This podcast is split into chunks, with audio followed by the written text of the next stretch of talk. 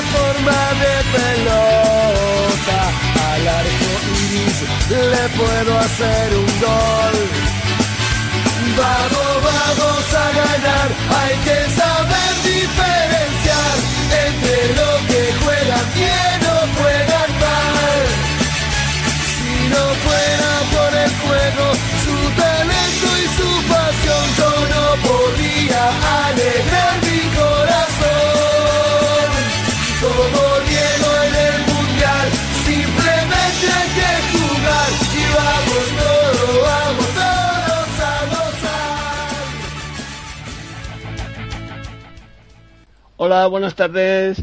¿Qué tal estáis? Por aquí andamos otra vez, otra tarde más en Planeta Fútbol con eh, viendo ver qué ha pasado por las ligas internacionales, por las ligas extranjeras. Esto va dirigido a los rojiblancos y a los que no son rojiblancos, a todo el que le guste el fútbol y a todo el que quiera entender y saber más cositas, anécdotas, situaciones, resultados, comentarios al respecto de las ligas internacionales.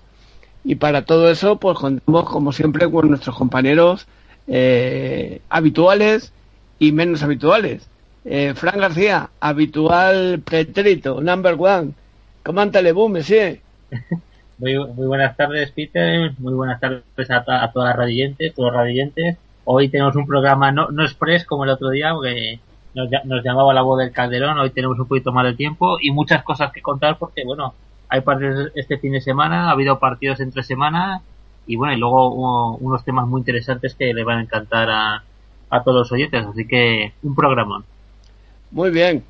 Y también tenemos con nosotros al hijo pródigo, que ha aparecido después de una- unas vacaciones impenitentes por su querida Milan, Roma, Parma. Andrea Prete, buenas tardes. Hola, buenas tardes, buenas tardes a todos. Encantado de verdad de, de volver aquí. Bueno, que ya aquí estoy el viernes, ¿eh? no me pierdo una, pero de verdad estoy encantado como siempre de hablar con vosotros. Muy bien, pues nosotros encantados que estés aquí, Andrea. Eh, y como siempre, eh, no puede faltar, si él no está aquí, el programa no se hace. El vampiro de la noche que se ha vuelto a- al vampiro de la media tarde-noche. Vampi, buenas tardes.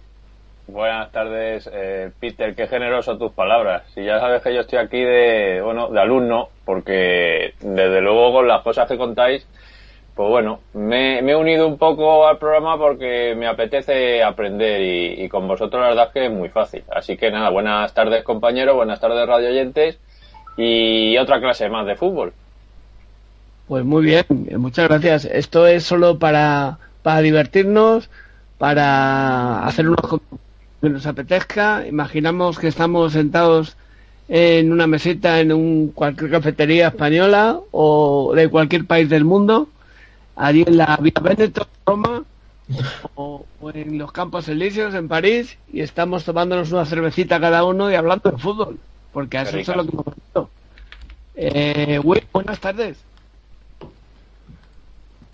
Hola, bu- hola, buenas tardes. Eh, no, este- es- perdona, es que me habéis pillado porque te estaba viendo que tenías algún problemilla de, no sé si de Sí. conexión o de micrófono, Peter.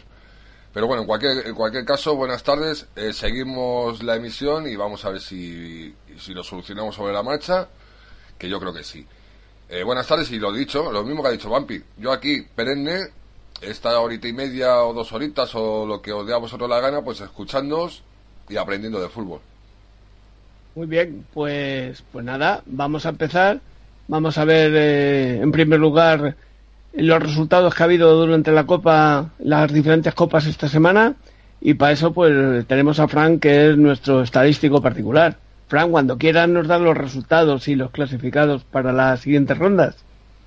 Pues así es, bueno, ha habido, ha habido un poquito de todo. En esta semana se ha aprovechado un poco, un poco de todo y empezamos por Inglaterra, en la FA, en, eh, FA Cup, que quedaba un partido pendiente de, con replay, que era el Blackpool-Liverpool. Ganó 0-1 el conjunto red con un gol de Coutinho. Así que bueno, ya tenemos las semifinales de la Copa Inglesa que serán Reading Arsenal y Aston Villa Liverpool. Estos serán, estos los partidos y aprovechando que precisamente que el Aston Villa va a jugar, eh, si no me falla la memoria, el último semana es la última semana de abril cuando los partidos, se adelantó uno entre semana, es el Aston Villa Queens Park Rangers que empataron a tres, eh, hat-trick de Benteke por parte de los villanos y Phillips, Hill y Austin, como no puede ser de otra manera, anotaban los goles del Queens Park Rangers, un empate que no que no dice no dice mucho la clasificación, pues bueno, se, se mantienen los dos en su puesto. Además, en Italia tuvimos un partido aplazado. Eh, esto le gusta a Andrea. La victoria del Parma 1-0 al Udinese con un gol de Silvestre Varela. Me encanta. Portugués. Está difícil la cosa para salvarse, pero. sí, creo que sí. ¿eh? pero bueno, fueron, fueron tres puntos. Y además tuvimos una, una gran jornada de semifinales en Copa Italia. El Lazio, Peter, tu, tu querida Lazio, ganó 0-1 en San Paoli al Nápoles con un gol de Lulic. Así que, bueno, la Lazio volverá a una final y, bueno, eh, puede poner un broche de oro a este final de campaña que está haciendo. Y en la otra semifinal, pues la Juve ganó 0-3 en, en, Fiorencia eh, con goles de Matri, Pereira y Bonucci. La Fiorentina había ganado 1-2 en Turín, pues la Juventus aplastó al equipo Viola y bueno, tenemos una final que si Andrea no me corrige sería en el Estadio Olímpico de Roma. Sí, sí, sí. sí. Juve, Juve Lazio o Lazio Juve, eh, quien elija. Así que bueno, tenemos una, de momento una gran final en, en Italia. En, en Alemania tuvimos Copa, que se juegan a, a partido único, no como en España que decidimos jugar dos partidos. Tenemos el Wolfsburgo que ganó 1-0 al Friburgo con un gol de Ricardo Rodríguez del punto de penalti. La sorpresa de la jornada fue la clasificación de la Armina Bielberg ante el Gladbach, empataron a uno. Douglas marcó el gol para los locales y para el Borussia empató Kruse de penalti. Pero los, el, después de la prórroga se, llegó a los lanzamientos de penalti y el Arminia, un equipo que está actualmente en la tercera división alemana, bueno, pasa a semifinales y se medirá precisamente al Wolfsburgo. Los otros dos equipos que pasan, pues bueno, uno es el Bayern de Múnich, que ganó al Bayern Leverkusen en el Bay Arena en los penaltis. La verdad es que el Leverkusen no está teniendo mucha suerte con, con las tandas de penalti. En, esta ocasión solo falló el primero, pero bueno, fue suficiente porque el Bayern Múnich no falló ninguno. Así que el Bayern pasa a semifinales, que recibirá al Dortmund, que fue el otro equipo que faltaba de cuartos, que ganó por tres goles a dos al Hoffenheim. Subotic y Aubameyang para el Dortmund y Bolan y Firmino anotaban en los, en los 90 minutos de juego y en la prórroga un, un golazo de Kiel desde fuera del área le dio el pase al Borussia que bueno se medirá al Bayern de Múnich y bueno tenemos ahí un otro otro partidazo bueno la verdad que tampoco sonríe la suerte a Klopp porque entre los rivales y la marcha del equipo no, no, no tiene mucha suerte últimamente. En Francia tenemos final también. El Paris Saint Germain ganó 4-1 al San Etienne, tres goles de Ibra, uno de la Betsy, para el San Etienne marcó Hamuná, y la otra semifinal, el sorprendente Auxerre ganó 1-0 al Gitgan, hay que decir que, bueno, recordarán nuestros oyentes que el Auxerre estuvo muchos años en primera en Francia, incluso jugó a la Champions, y de ahí han salido jugadores como Mexés o Sise o Pedretti, bueno, jugadores importantes, bueno, pues este equipo de segunda está en la, en la final. Y luego, ya rápidamente, en Holanda, ya dijimos que no había ninguno de los grandes de Holanda, ni Feyenoord, ni PSV, ni Ajax. La final va a ser Pek Zwolle Groningen. Ambos eh, solventaron sus eliminatorias. Y se verán en la final. Y en Portugal tenemos ya un finalista que es el Sporting de Lisboa, que ganó 1-0 al Nacional. Y si no hay ninguna sorpresa, el otro rival será el Braga, que ganó en el partido de ida 3-0 al Río Ave. Así que, bueno, Peter, no sé si queréis comentar, Andrea, tú algo, o Bumpy, Will. Eh... Bueno, sobre, sobre la Copa, yo creo que lo único es quizá un poco la sorpresa de que en Holanda no esté alguno de los favoritos, como el PSV, Ajax o, o incluso el propio Feyenoord, pero por lo demás tampoco me extraña mucho los resultados. Por aquellas zonas se suelen dar esa, esa clase de, de finales o eliminatorias. Sí me congratula mucho en que en Italia la final la juegue contra la Juventus, esa todopoderosa Juve, el equipo, mi equipo italiano, la Lazio, del cual vamos a hablar también un poquito luego. Yo creo que el Lazio es hoy en día en, en, Italia el único que le puede poner en problemas a, a, la Juve. Pero bueno, ya lo veremos a ver en la Copa, a ver cómo, cómo, cómo funciona. Y desde luego alegrarme mucho por ese resultado que ha obtenido el Parma la jornada anterior empatando con el Inter de Milán en San Siro, que ya comentamos que si no era capaz de ganar el Inter al, Parma en San Siro, pues madre mía de mi vida, según estaba el Parma. Y, y, ahora por la victoria con el Udinese, pues ha sido para mí una, una satisfacción. Yo creo que en el fondo eh, nos estamos haciendo todos un poco del Parma.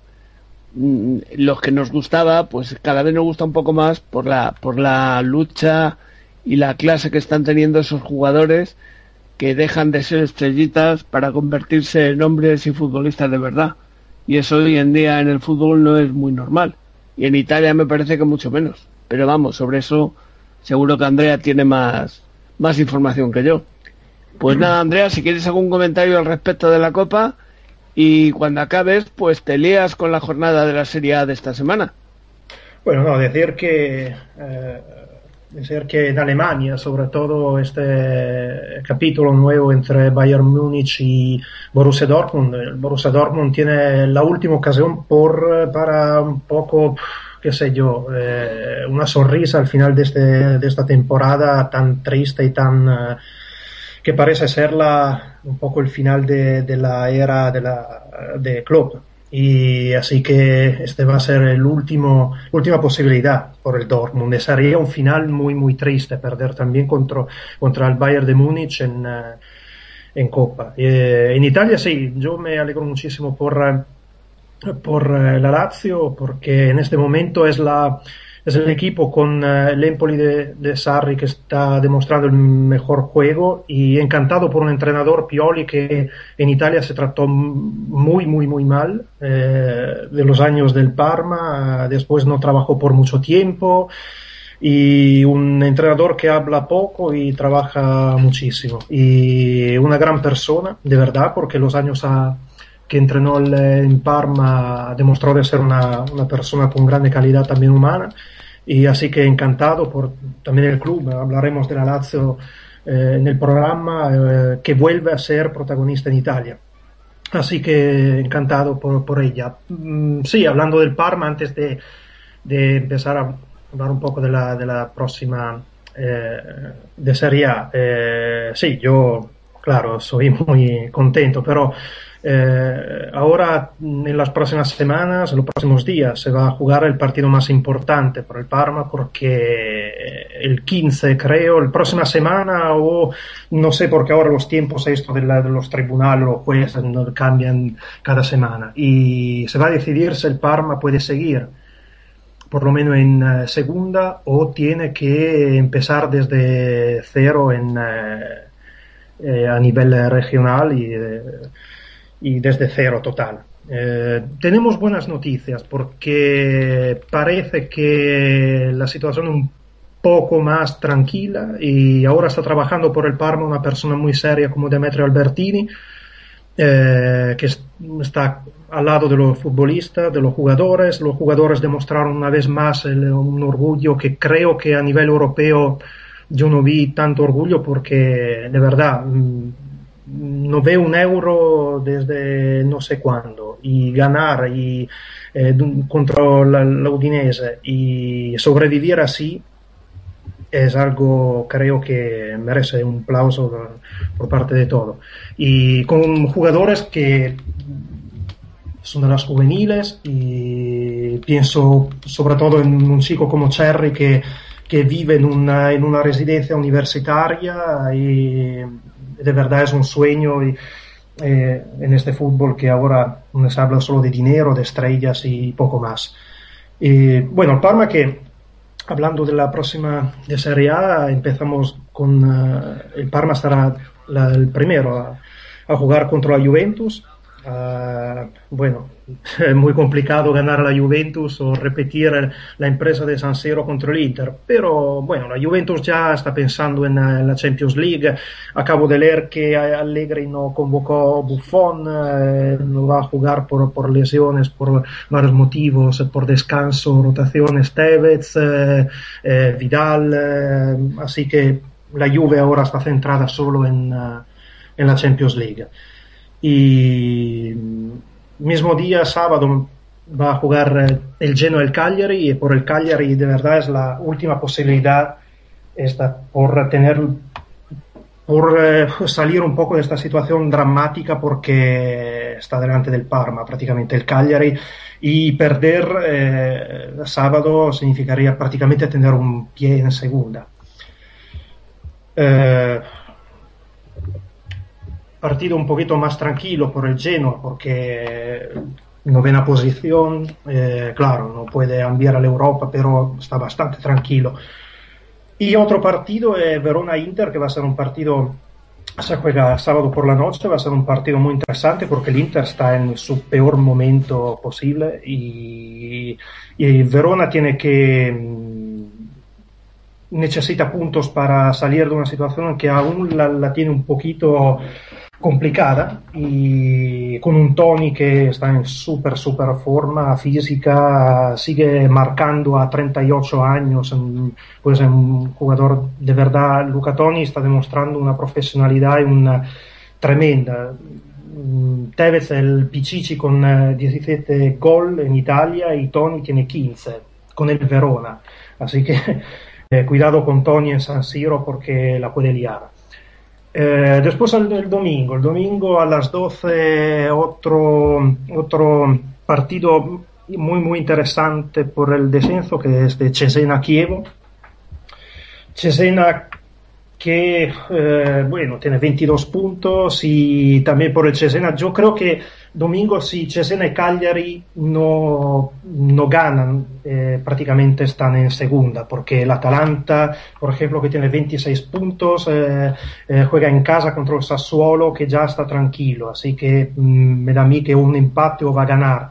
Y si gana el Atalanta y pierden Cesena y Cagliari, prácticamente la lucha por, el, por quedarse en la máxima serie en Italia se acabó, porque Cesena Cagliari me quedarían a más de dos partidos del Atalanta. Después tenemos este Lazio Empoli, que hablando antes del, del momento son los mejores a nivel de juego, a nivel eh, eh, de resultados, son los dos mejores equipos de Italia con los dos mejores entrenadores, Pioli y Sarri. En Napoli, Napoli-Fiorentina va a ser un partido muy, muy interesante porque a Napoli o termina muy mal, yo creo que sí, que ya está el ambiente dividido, que ya gente como Callejón, como Higuaín sabe que al final de la temporada tiene la maleta hecha y se tira por otro. Y Benítez también, Benítez prácticamente eh, no va a seguir en, uh, entrenando el Napoli. Y la Fiorentina tiene que eh, defender la cuarta posición de una Sampdoria que va a jugar contra el Milan. Y por el Milan va a ser la última posibilidad por tener puntos que lo acercan un poco a la Europa porque el, Milan ahora está a 41 puntos y la Sampdoria a 48 es un, prácticamente es el último equipo que el Milan puede puede puede seguir. Y si la Sampdoria va a ganar en Milán, el Milán se queda fuera de Europa también la próxima temporada. Y poco más, porque después tenemos este Torino-Roma. Bueno, la Roma sí, tiene que defender la segunda posición, que es fundamental por uh, entrar en Champions League, eh, de una Lazio que está solo un punto y que puede un derby de la capital por la segunda posición y yo veo la Lazio con muchas posibilidades de, terminar la temporada en segunda posición. Y, la Roma, bueno, eh, ganó las últimas, pero de verdad yo veo otro capítulo que está por uh, terminar, de García en la capital. Y al final tenemos este Udinese-Palermo con dos equipos. Udinese tiene que levantarse después de la derrota increíble contra el, los juveniles del Parma. Y, y el Palermo seguir. Eh, Palermo seguir, claro, tiene 35 puntos, está, está a un partido prácticamente para asegurarse la permanencia en Serie A. Sí. Yo, eh, siguiendo un poco tu, tu magnífica explicación, Andrea, diría que eh, en Palermo posiblemente lo que esté pasando ya es que hay muchos jugadores, eh, Mudo Vázquez, Paulo Dybala, mm. están pensando ya en, en, el año que viene. Eh, sí. Deberían de terminar de, de, asegurar la estancia en, en la Serie A y, y, empezar a pensar luego en otra cosa, porque últimamente han estado un poco despistados. Yo los encuentros o los reportajes que he visto les he visto despistados. Sobre todo a, a Pablo Dybala. Me parece que se está tejiendo a su alrededor una especie de red eh, de araña para, para ir a un, a un club grande y el presidente quiere estar jugando con esa red porque está pidiendo ya más de 40 millones de euros por él. Me parece una, una exageración y fuera de, fuera del mercado. Bueno, Zamparini sí, es famoso por esa, el mercado, él siempre, desde los tiempos de Edinson Cavani, siempre tuvo este, este fichaje súper de vender jugadores a 40, 50 millones, pero al final después el mercado no va a vender Dybala a 40 millones, está claro.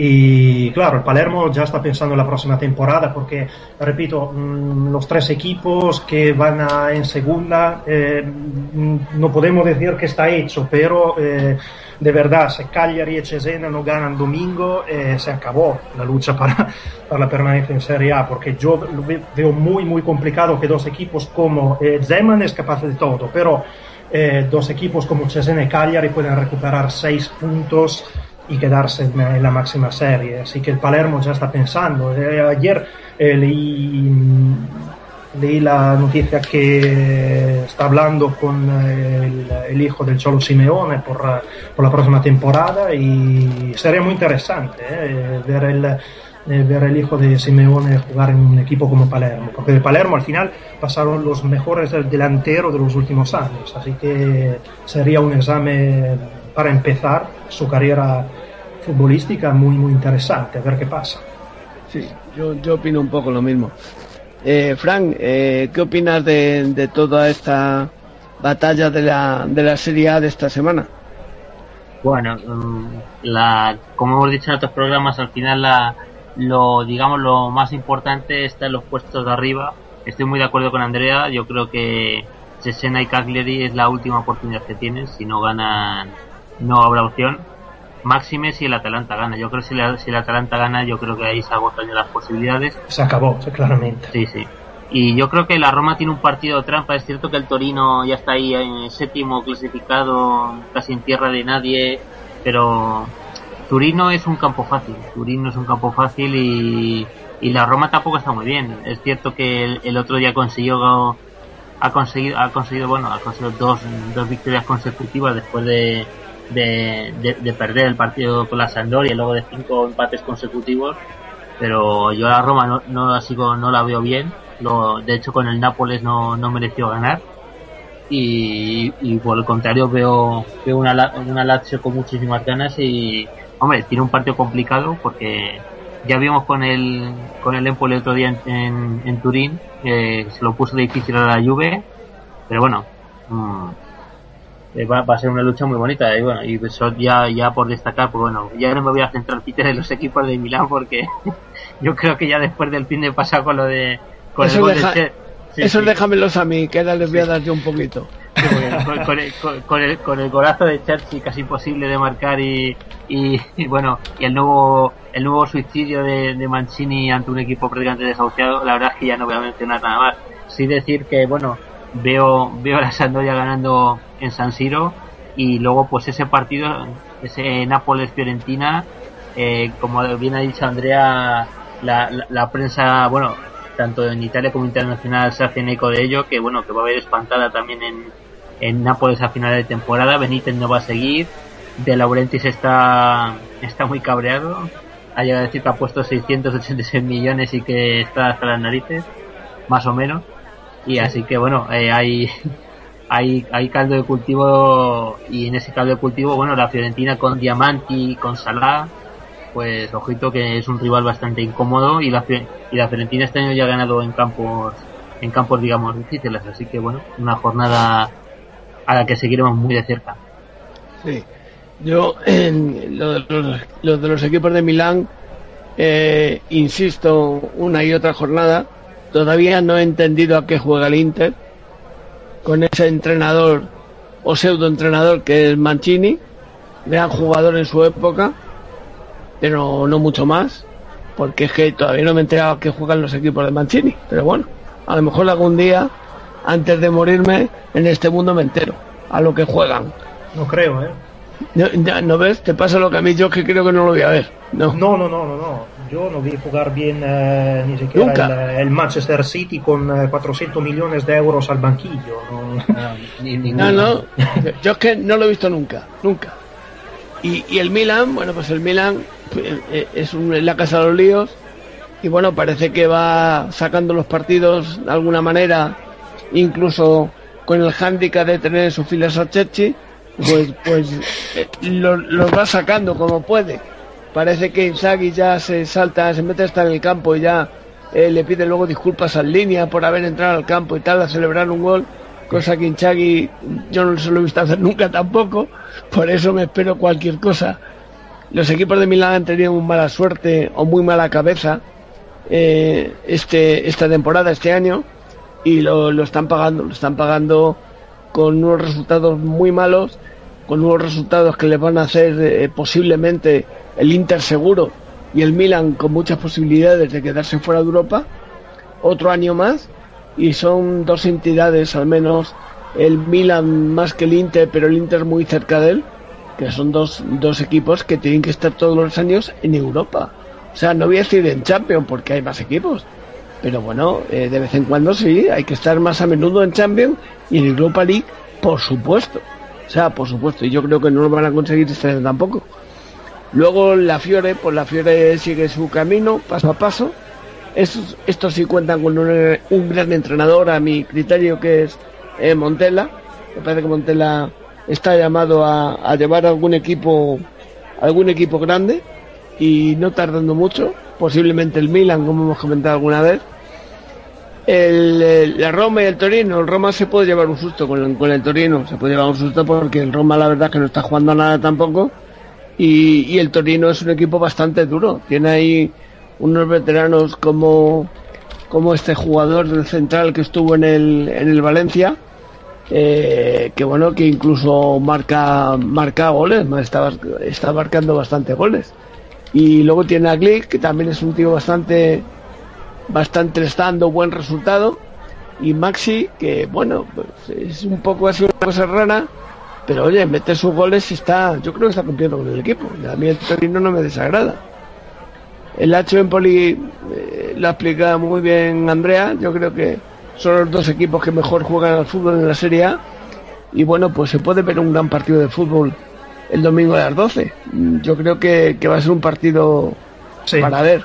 En cuanto a los, los, de, los de abajo, pues está claro. Como gana el Atalanta, Cagliari, Cesena y Parma, ya saben dónde van a estar. Yo, yo diría, y estirarme mucho a la piscina, que incluso eh, estando todos mal, al que menos mal veo de todos es al Parma. Y está el último, ¿eh? Porque es que el, el es que no hace ni ganas de comer. Y el Chesena, tres cuartas de lo mismo. Lo demás, pues un poco, un poco todo muy perdido, como hemos hablado antes del Palermo, el eh, el entrenador, digo el entrenador, el presidente eh, Zaparini, pues eh, sí, él cree que todo lo soluciona vendiendo jugadores a final de temporada. Eh, lo mismo que Di Laurentiis dice que pone 600 millones, que no creo yo que los haya puesto. De, de Laurentiis me, creo menos que, que, de Mancini, con lo cual ya, ya es creerme poco. Y, pero bueno, sí habrá puesto su dinero, no digo que no. Pero no, no se puede pretender hacer un equipo de fútbol con billetes. Hay que hacerlo de otra manera. Hay que hacerlo llevando gente comprometida y teniendo gente comprometida, no porque te llames Pepe Luis, Pepe Luis Vázquez vas a ser el number one, todo lo contrario. Puede ser que lo que no hagas es jugar y te dediques a exhibir tu, tus juegos por Europa cuando juegas y intentar que, que te contraten otros equipos, que es lo que le ha pasado un poco al Nápoles este año. Y va a haber, pues como bien hemos comentado, lo mismo que en Alemania, de desbandada del Nápoles, desbandada en el Dortmund y en algún equipo más que, seguramente hablaremos ahora. Muy bien chicos, pues, pues, yo creo que por mi parte está claro, a no ser que Vampi quiera decirnos algo o, Will acerca de la serie A de lo que hemos hablado. Eh, los micrófonos están para ti, Vampi, a ver, cuéntanos algo si nos quieres decir algo. No, no, yo estoy atento y nada, una, una dudita que tengo de, de la Serie A de cierto equipo del Milan. Eh, ha habido un momento que se me ha ido la conexión y no sé si lo habéis hablado. Eh, Andrea, ¿cómo queda eso de que querían vender el Milan? Porque sé que le querían vender, que había varios interesados, pero al final no sé cómo, cómo ha quedado la cosa. Mm, en este momento hay 5, 4, 4 big eh, eh, de China que quieren comprar el, eh, el Milan y mm, todo sigue así, siguen hablando porque por medio está un estadio nuevo y eh, donde está metido también la, la banda group que, que, tiene su parte del Atlético de Madrid. Y a nivel yo creo que banda group solo será eh, presente a nivel estadio también porque yo tengo muchas dudas que banda group pueda entrar eh, así a nivel de, de, de, club después de tener mm, acciones o dinero o estar metida en otro equipo de otro club de Europa. Tengo muchas Muy normal no sería. no, también a nivel de imagen yo creo que, que no, no, sería muy... Así que yo la banda group la limito al, al nuevo estadio de Milán y punto.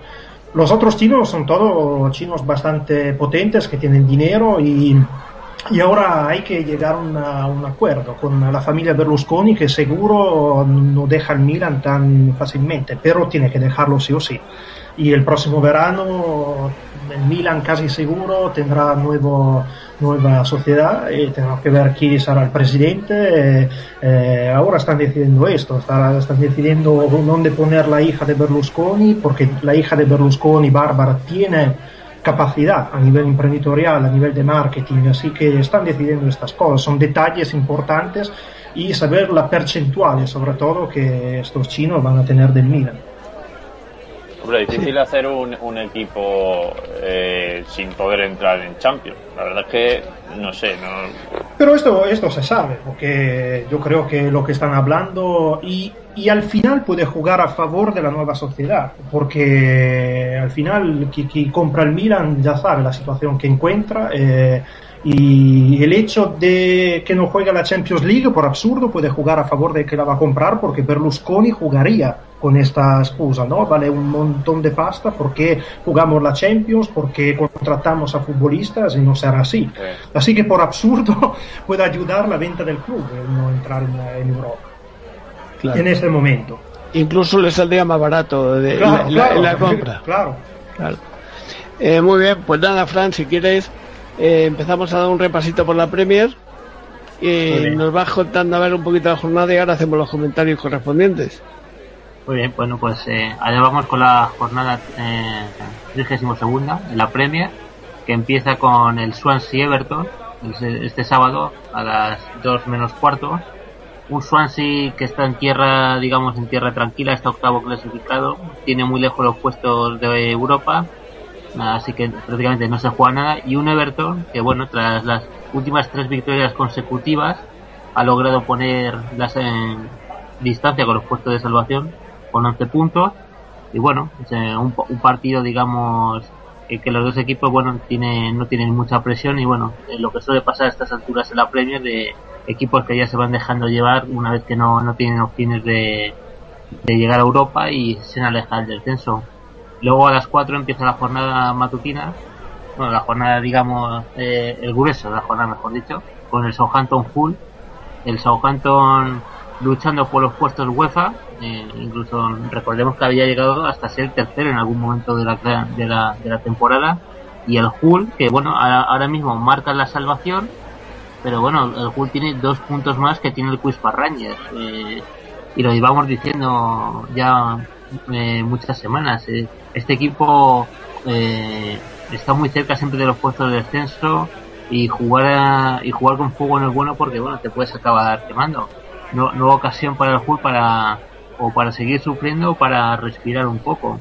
También a las 4 tenemos el Sunderland Crystal Palace, el Sunderland que bueno consiguió respirar tras ganar en, en el derby del fin de pasado al Newcastle bueno, y ahora tiene un partido entre el Crystal Palace que sí, que está un décimo, digamos casi en zona tranquila con 39, puntos, pero bueno, desde la llegada de, de, Tony Pulis, eh, la verdad es que el equipo es bastante solvente y de los últimos 15 puntos ha conseguido 12, así que es un equipo realmente eh, se ha hecho regular. Eh, eh uy, eh, perdón, he dicho Tony Pulis, casi casi me va a matar Peter, Alan Pardew Alan Pardew, que se marchó de Newcastle.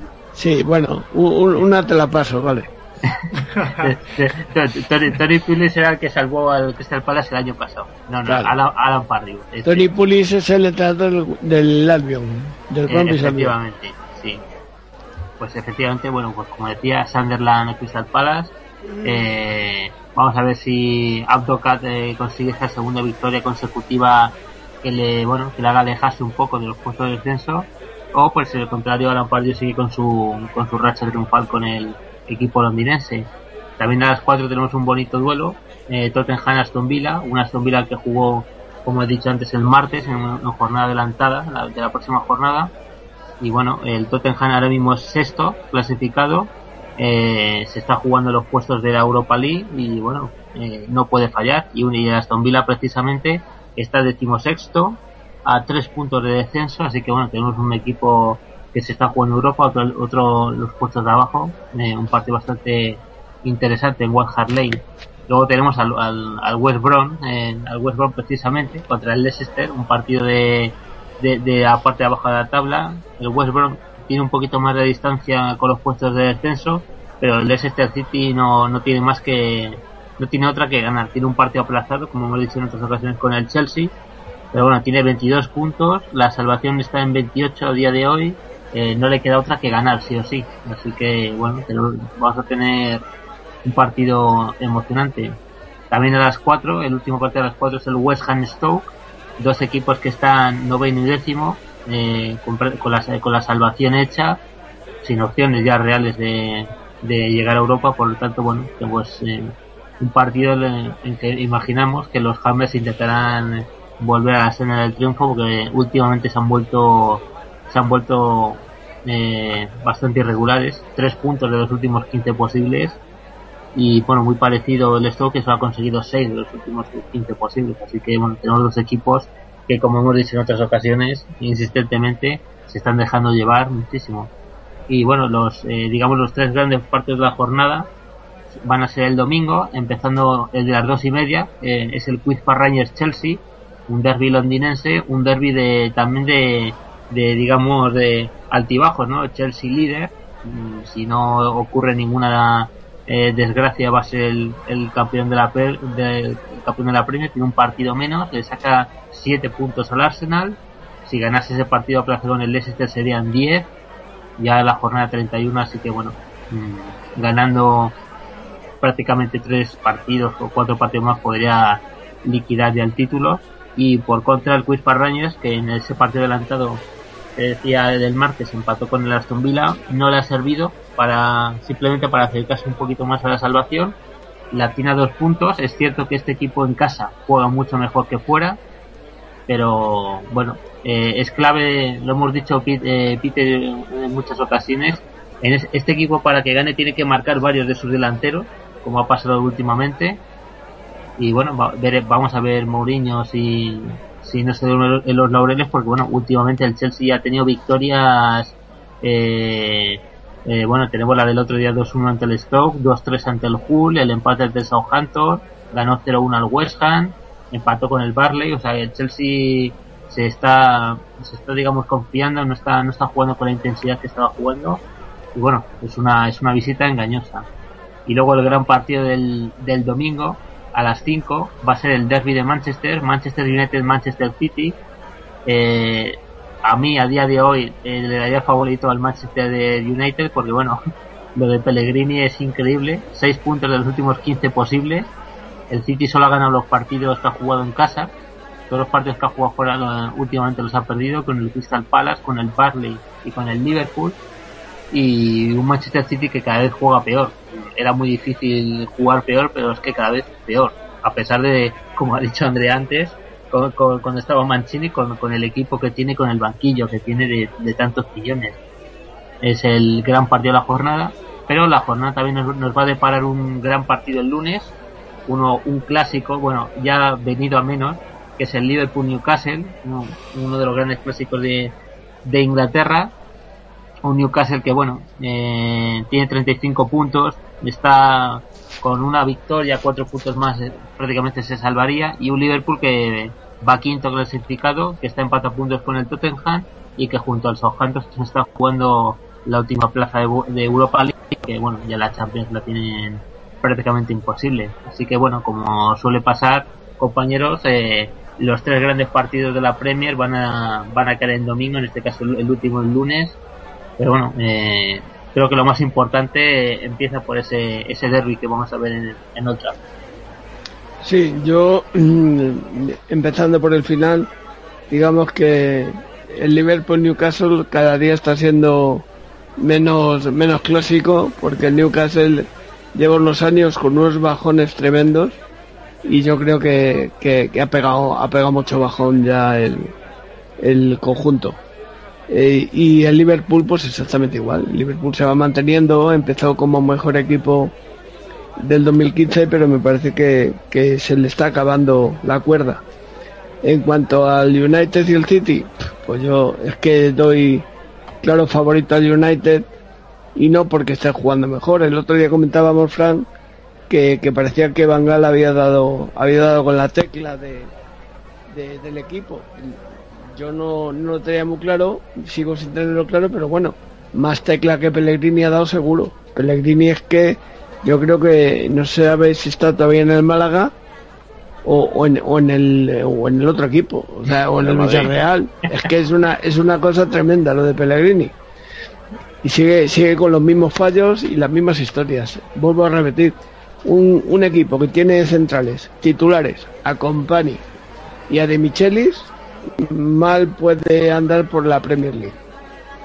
Eh, luego, bueno, pues tenemos el Barney y el Arsenal, que yo creo que el, Arsenal lo tiene claro. Yo creo que va a seguir ganando y va a estar luchando ahí eh, por el título. Si no por el título, que lo tiene casi muy machacado ya el Chelsea, pero bueno, por entrar en Champions League casi seguro. Por no, por no decir seguro. El Crystal Palace, bueno, pues el Crystal Palace desde que está en Lampard un parece que ha, vuelto a renacer y, lo tiene que ratificar contra el Swansea. Eh, digo contra el Swansea, perdón, contra el Sunderland. Lo que pasa es que, bueno, el Sunderland tiene un buen entrenador otra vez, como es Dick Advocat, el, holandés, que, bueno, pues se lo va a poner complicado. Y en cuanto a los demás partidos, pues son todos unos partidos un poco mm, casi sin fuste pero bueno, en un momento dado el, el, el Albion tendrá que ganar al Leicester, ya que va al último y no le, no le veo con mucha salida. El West Ham y el, y el Stock City va a ser un partido bastante igualado. Mm, puede resultar desde el empate a la victoria de cualquiera de ellos dos. Es un partido muy facilito. El Southampton yo creo que le va a ganar al Hall. El Hall lleva una mala racha, sobre todo desde que Steve Bruce empezó a discutir con todo el mundo Parece que este último partido no ha discutido, pero, pero van a discutir con él. El Tottenham fue incapaz de ganar el otro día y, empató con el Barley y, no sé yo cómo le va a ir con el Vila. El Vila mm, parece que que se está encontrando otra vez con, con la portería contraria y está marcando en casi todos los partidos que están, están últimamente. Y el Swansea y el Everton, pues yo, yo espero que el Everton es mejor equipo, espero que Bob Martínez tenga tenga más eh, más suerte de la que ha tenido hasta ahora y, y renazca un poquito de sus cenizas. Eh, ¿Cómo lo ves tú, Andrea, eh, el tema este de la Premier? Eh, bueno, poco que añadir eh, a, a vuestro análisis. Yo hago ahora un veloz tiki-taka con, uh, con mi compañero Vampi porque yo a mí me gustaría ver, a mí me gustaría ver si eh, pierde el City el día siguiente lo que van a montar en Inglaterra con eh, Ancelotti, próximo entrenador, con Guardiola, próximo entrenador, con Klopp, próximo entrenador, con todo el mundo que será entrenador del City.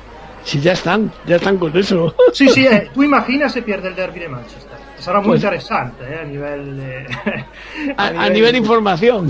Sí, sí, a nivel de información, a nivel de Champions que vuelve, de- de- será muy interesante, creo. La verdad que sí, la verdad que sí. Muy bien. Eh, ¿Algún comentario, Ampi o, o Will, de este tema? Yo no sé si Will tiene que decir algo, pero bueno, yo lo que puedo decir eh, y reitero que me parece una liga sobrevalorada. Penosa. Sí, sí. La verdad es que sí. Un equipo Sí, como sí. el Manchester City que pase esas complicaciones, mm, yo la verdad es que no sé si es que no tienen suerte con los entrenadores, porque antes tenían a Mancini, ahora tienen a Pellegrini, o es que no sé si les ha mirado un tuerto. La verdad es que no, no comprendo muy bien la situación de, de ese equipo entre otros, ¿eh? porque el Manchester también, el Manchester United, joder, la verdad es que no sé, no sé, no sé qué pensar. Ya, muy bien. Eh, Will, ¿tú algo que decirnos o no tienes nada que decir? ¿Prefieres que sigamos? No, bueno, solamente apuntar que, visto lo visto con el Manchester City como con el Chelsea y alguno más, pues, oye, yo no sé si la- las inyecciones de dinero de ciertos países o de ciertos eh, ricos, nuevos ricos, vienen bien a, a los equipos. Eh, lo dejo ahí. Ya veremos qué pasa con, con lo nuestro. Estoy contigo. Totalmente. Siempre es una incógnita, nunca, nunca Sí, sí, sabemos claro, realmente claro, claro. qué es lo que va a suceder. Bueno, que, no, que nunca es el equipo de los millones, eso siempre es el equipo de los cojones, como decía el Cholo, ¿no? El año pasado, o se decía por ahí. Claro, sin nada más que lo tienes que ver en, en todos los países. Eh, mira, en Italia, el Nápoles se puede gastar de Laurenti 600 millones, pero mira cómo está. Pero no, Eh, cree- no creéis, Peter, Peter, eh, Sí. perdona, eh, ¿no- ¿no creéis que puede ser también un tema de que se meten pero no meten a nadie que entienda de, de lo que necesita el equipo? Porque fichan pero- por fichar. Eso está claro, es que fichan por, por dinero, no, no se hacen equipos ah, eh, basándose en lo que el mercado dice que valen los jugadores. Y Claro. entonces yo creo que ese es el error. No hay nadie que sea un director, director técnico que diga, no, eh, necesito tres centrales y un mediocampista, no me tengas cuatro extremos izquierda, por ejemplo. Es una, es una manera, eh, digamos, exagerada de exponer un poco la situación. Pero claro, nunca sabes qué va a pasar. Si es cierto que todos los equipos que tengan mejor respaldo económico deben de tener, si hacen las cosas como es debido, mejor prestación deportiva. Pero no significa que por tener dinero vayas a ser mejor que el, que el contrario. Eso está, yo creo que ya demostrado.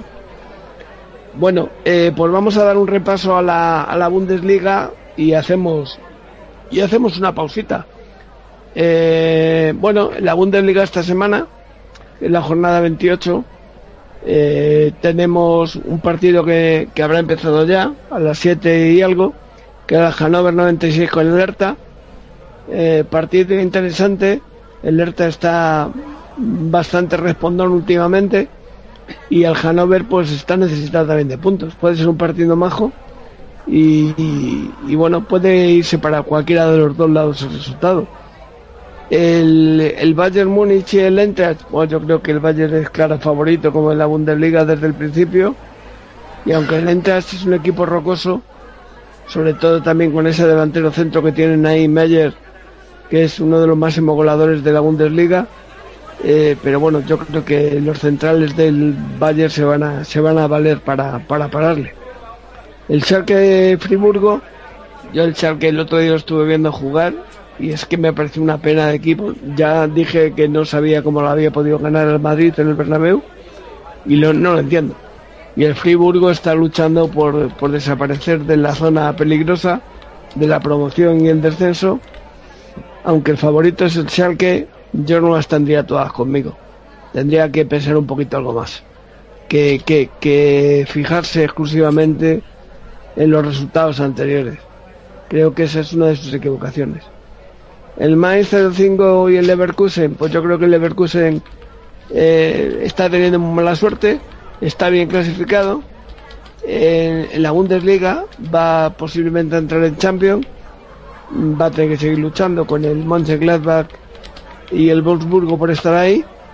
Y, y, bueno, pues el Mainz, después del problema que tuvo del fallecimiento de su director general la, la jornada pasada, espero que ya hayan retomado un poco otra vez las ganas de jugar, porque tuvieron un partido bastante desastroso y, vuelvan un poquito a, marcar la diferencia. El Paderborn Augsburgo, pues yo creo que el Paderborn lo va a seguir pasando mal y el Augsburgo es el claro favorito. Está también en puestos Champion, bueno, Champion, Europa League, perdón. Y, bueno, pero está en la clasificación bastante más arriba que el Paderborn, que lo que está luchando por no, no descender automáticamente y llegar al menos a la promoción. Una cosa, una cosa parecida a lo que le pasa al Hamburgo, que lo tiene muy difícil esta semana con el Wolfsburgo el Wolfsburgo va segundo en la, Bundesliga y con posibilidades de, seguir manteniendo ese, posible, eh, ese puesto. El Hamburgo está demostrando que no está funcionando. Hoy he leído una información de que posiblemente habían llegado ya al, a un acuerdo con Thomas Tuchel, el preparador alemán eh, que dio unos grandes eh, triunfos al Leverkusen antes de llegar Roger Smith y bueno, aunque lo contrataran ahora, no creo yo que, pueda hacer mucho más con lo que tiene. Yo creo que el Hamburgo está, sigue coqueteando con, bajar a, la Bundesliga 2 y al final la va a conseguir. Colonia Hoffenheim, el Colonia en casa es muy fuerte, Hoffenheim está bastante bien, pero yo creo que el Colonia puede resolverlo a su favor el partido. Y por último el Stuttgart y el Werder Bremen, pues el Stuttgart sigue estando el último, mejora un poco en cada partido, pero, pero no, o sea, sigue siendo el último. Yo creo que las posibilidades ya de permanecer en la Bundesliga cada vez se le están acabando, se está acabando con mayor, con mayor velocidad, mayor rapidez. Y por último nos queda el partido de, de la jornada, que es el que jugarán el sábado, eh, mañana, a las tres y media, en Mönchengladbach, entre el Borussia Mönchengladbach y el, y el Borussia Dortmund el, Gladbach va a querer seguir luchando para entrar en la Europa, en la Champions League. El Dortmund va a querer eh, luchar para ver si llega a la Europa League. Se pueden quedar resueltas muchas cosas. Si el Dortmund saca un buen resultado, volverá a coger el camino otra vez del triunfo.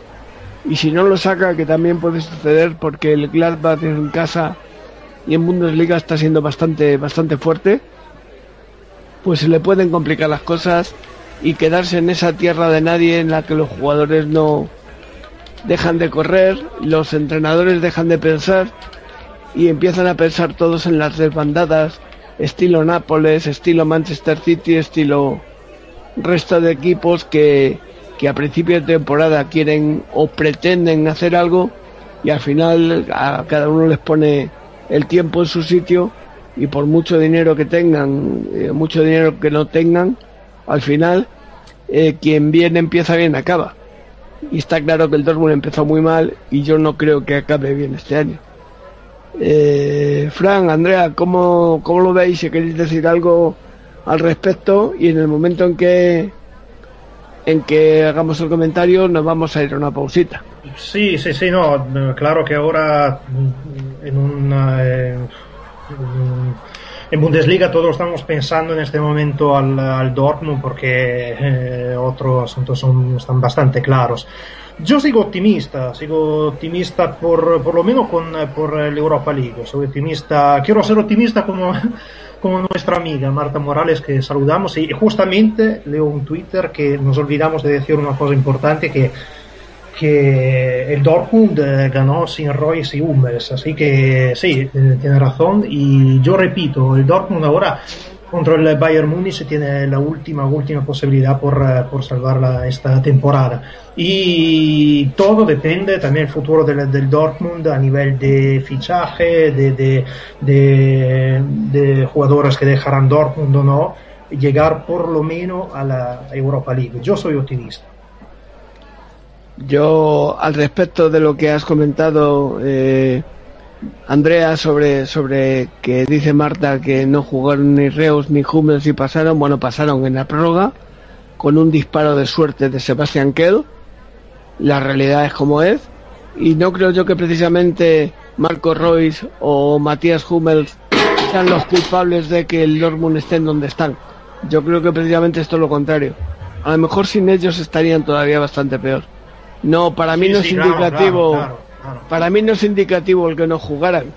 Es, es más indicativo que haya jugadores eh, como Miki Tarian que no haya respondido a lo que tenía que haber respondido esta temporada, que hayan tenido lesionados y no haya sabido Klopp llevarlos a- en el camino correspondiente, eh, que hayan fichado a jugadores en invierno como Kagawa, que les ha decepcionado, por- aunque en algún partido haya hecho algo.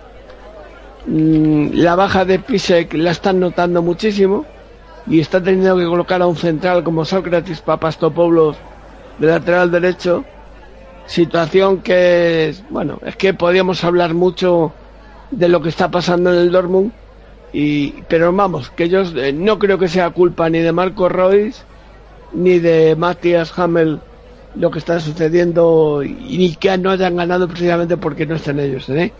Diciendo de Marta, lo siento Marta, pero aquí no te puedo dar la razón. Aunque tengas, la tengas, que han ganado sin ellos, pero yo no creo que eso sea óbice para, para pensar que, que si no juegan van a ganar el, el próximo partido. ¿Tú qué opinas, Frank?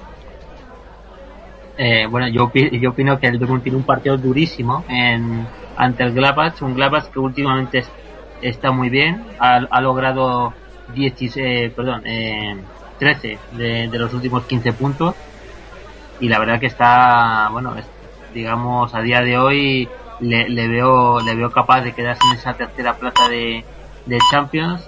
Un equipo que está funcionando muy bien Herman, un jugador que está creciendo muchísimo, ya prometía mucho cuando lo fichó en este verano el, el, el conjunto del Borussia. Y la verdad que bueno y se está se está saliendo literalmente. Un jugador que los contraataques es letal de ahí nos recuerda un poquito al, al Leverkusen. Y bueno y un, y un, y un Gladbach que bueno luego aparte tiene a Rafael Kruse un jugador que aguanta muy bien el balón arriba. Esos dos medios centros Kramer y Shaka o sea estamos hablando de un equipo un, equipo joven un equipo veloz y, y que para el que no, no le pudiera ver con el Sevilla en la Europa League pues bueno por decir que es un equipo muy parecido al Bayer Leverkusen en su faceta de contragolpes eh, veloces contra contra golpes brutales que bueno en, en dos o tres pases se plantan en área contraria y, te hacen muchísimo daño. No es el rival precisamente que necesita un Dortmund que bueno es cierto lo que dice Andrea eh, hay esperanzas porque bueno tiene 33 puntos el Dortmund 39 tiene el Augsburgo que es sexto son es cierto que son 6 puntos pero bueno delante de Dortmund hay hay otros equipos como el Bremen el el Eintracht de Frankfurt el Hoffenheim y el propio Augsburgo y el, y el y el Schalke que bueno el Schalke tiene tiene 40 que serían 7 puntos las matemáticas dicen que aún es posible lo que pasa es que yo creo que esa digamos esa esa posición en la, en la tabla es, es difícil llegar al Dortmund No, no, yo creo que el. Yo, yo Yo creo que, el, Dortmund, el Dortmund sobre todo yo creo que va a apostar por la Copa. Va a apostarlo en va- lo- yo creo que se lo va a jugar todo a la Sí, Copa. Claro, claro. aunque claro eh, teniendo en cuenta que a quién va a tener en semifinales y claro también se complica esa esa vía. Y, y antes de la matización bueno pues eh, por decir alguna cosita así en general eh, bueno por decir eh, estoy contigo Peter eh, yo creo que Hamburgo y Stuttgart lo tienen lo tienen muy mal lo tiene muy mal porque bueno son son equipos que llevan jugando muy mal toda la temporada horrible eh, defensas nulas. Es cierto que bueno el Paderborn está entre ellos pero bueno ya conocemos las limitaciones del Paderborn. Bueno y es un equipo que en casa suele suele luchar y bueno eh, cuidado no, no, sé yo si el Habsburgo va, va a ganar porque ya sabemos que en la Bundesliga todo es posible. Siempre vemos marcadores extraños y aquí la lógica no suele no suele no suele fallar y bueno por lo demás el el Schalke eh, bueno eh, no le no le queda otra que atar la plaza de, de Europa League porque si no es de esos equipos que bueno al tener digamos jugadores importantes eh, pueden sufrir va varias bajas y, y, a final de temporada. Por lo demás pues bueno yo eh, por último el Wolfsburgo un equipo que la verdad que últimamente juega está jugando bastante bien, resolviendo bien los partidos, con Kevin De Bruyne, eh, sobre todo, destacando ampliamente, el, holandés Bas Dost, marcando goles, y, y va a ser, yo creo que Peter va a ser complicado, que le lleguen tanto el Gladbach como el Leverkusen, que todos los puestos de Champions más o menos quedan, quedan claros, hombre, eh, que el Dortmund pueda llegar o no a esa plaza, yo creo que va a ser, eh, digamos, nuestro, digamos, eh, nuestro, nuestro particular reto a ver qué es capaz del Dortmund en estas siete jornadas que quedan para acabar la, la Bundesliga y a ver y a ver cómo acaba, aunque bueno, eh, al final de temporada la, no, no, no parece que la cosa vaya a acabar bien y va a haber, va a haber muchas bajas y bueno, el, este proyecto va a acabar en, en este año 2015. Yo creo, Frank, que el Dortmund lo tiene muy complicado con el Gladbach no es lo mismo el Habsburgo que tiene que ir a Paderborn. Eh, ahí se le pueden ir tres puntos más. El Schalke le puede meter otros tres puntos porque juega con el Friburgo. Eh, como el Dortmund no saque algo claro de Mönchengladbach, eh, que se olvide no de la Champions, que yo creo que ya se ha olvidado, sino incluso de la Europa League. Lo va a tener muy complicado como no saque un buen resultado en Gladbach. Y el equipo contra el que juega como tú me has dicho, no es una perita tan dulce. No es una perita tan dulce y, por eso me permito decir que eh, lo, comentaba con Marta yo uno de estos días, que, incluso si el, el, Dortmund hubiera sacado cuatro puntos o sacara cuatro puntos de estos dos partidos, del Bayern y el, y el Gladbach, pues podría tener posibilidades. Pero es que ya con el, con el Bayern perdió 0-1 y ahora con el Gladbach, que va hacer? Como mucho puede sacar tres, si le gana. Yo no lo veo tan fácil. Sobre todo porque los demás tienen unos encuentros bastante más sencillos que el suyo. Y, quedan siete jornadas, como tú lo has dicho. En el día, cuando acabe esta, van a quedar seis. Y la cosa ya cada vez queda menos puntos a repartir. Y las distancias se siguen manteniendo si no aumentan. Por eso digo que lo veo complicado. Ojalá llegara porque mi equipo de Alemania, lo mismo que de Italia, se le ha hecho. Mi equipo alemán es el, los Borussia del Dortmund, pero, pero no llevo nada más que disgustos. El único equipo que me está dando alegrías este año, aparte del Alacho, que me está dando bastantes, es mi Atleti, que es el único que me tiene ahí siempre en vilo. Eh, los demás, pues, pues bueno, me hacen sufrir como casi siempre. Bueno, pues compañeros, si os parece, vamos a hacer una pausita y le vamos a pedir a producción, eh, si puede ser, que nos ponga un audio de los que tenemos para ir abriendo boca para el siguiente bloque. Eh, si os parece. Eh, producción, cuando quieras hacer la pausita y nos pones el bloque número uno de, de los audios que, que tenemos.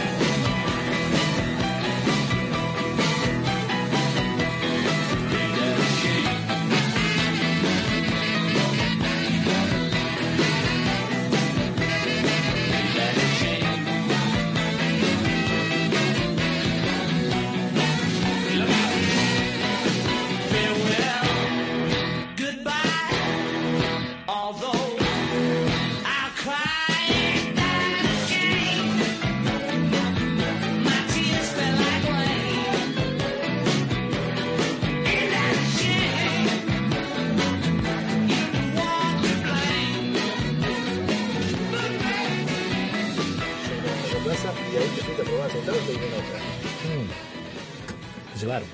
Te llevaron. Me llevaron. ¿A dónde jugaba ahí que te vieron? En el, jugaba así como en el campito, ¿viste? En Sí. los ¿Y porteros, así, ¿viste? No, no, pero unos, unos amigos que yo trabajaba eh, me dijeron, vamos, y mi cuñado también, ¿viste? Vamos, me, me probé ahí en Central y me quedé y el otro ¿Cuántos año. años tenías? 15 tenía, 15. 15. 15. ¿Y jugaste un año en Central? No, jugué más de un año, ¿viste? Lo que pasa es que después me fui, eh, al otro año me fui a, a Vigán, A un pueblo, un pueblo cerquita. jugar de al campo. A jugar al campo. Ahí tenía 16 años. Ahí. Y ya cobraba unos manguitos.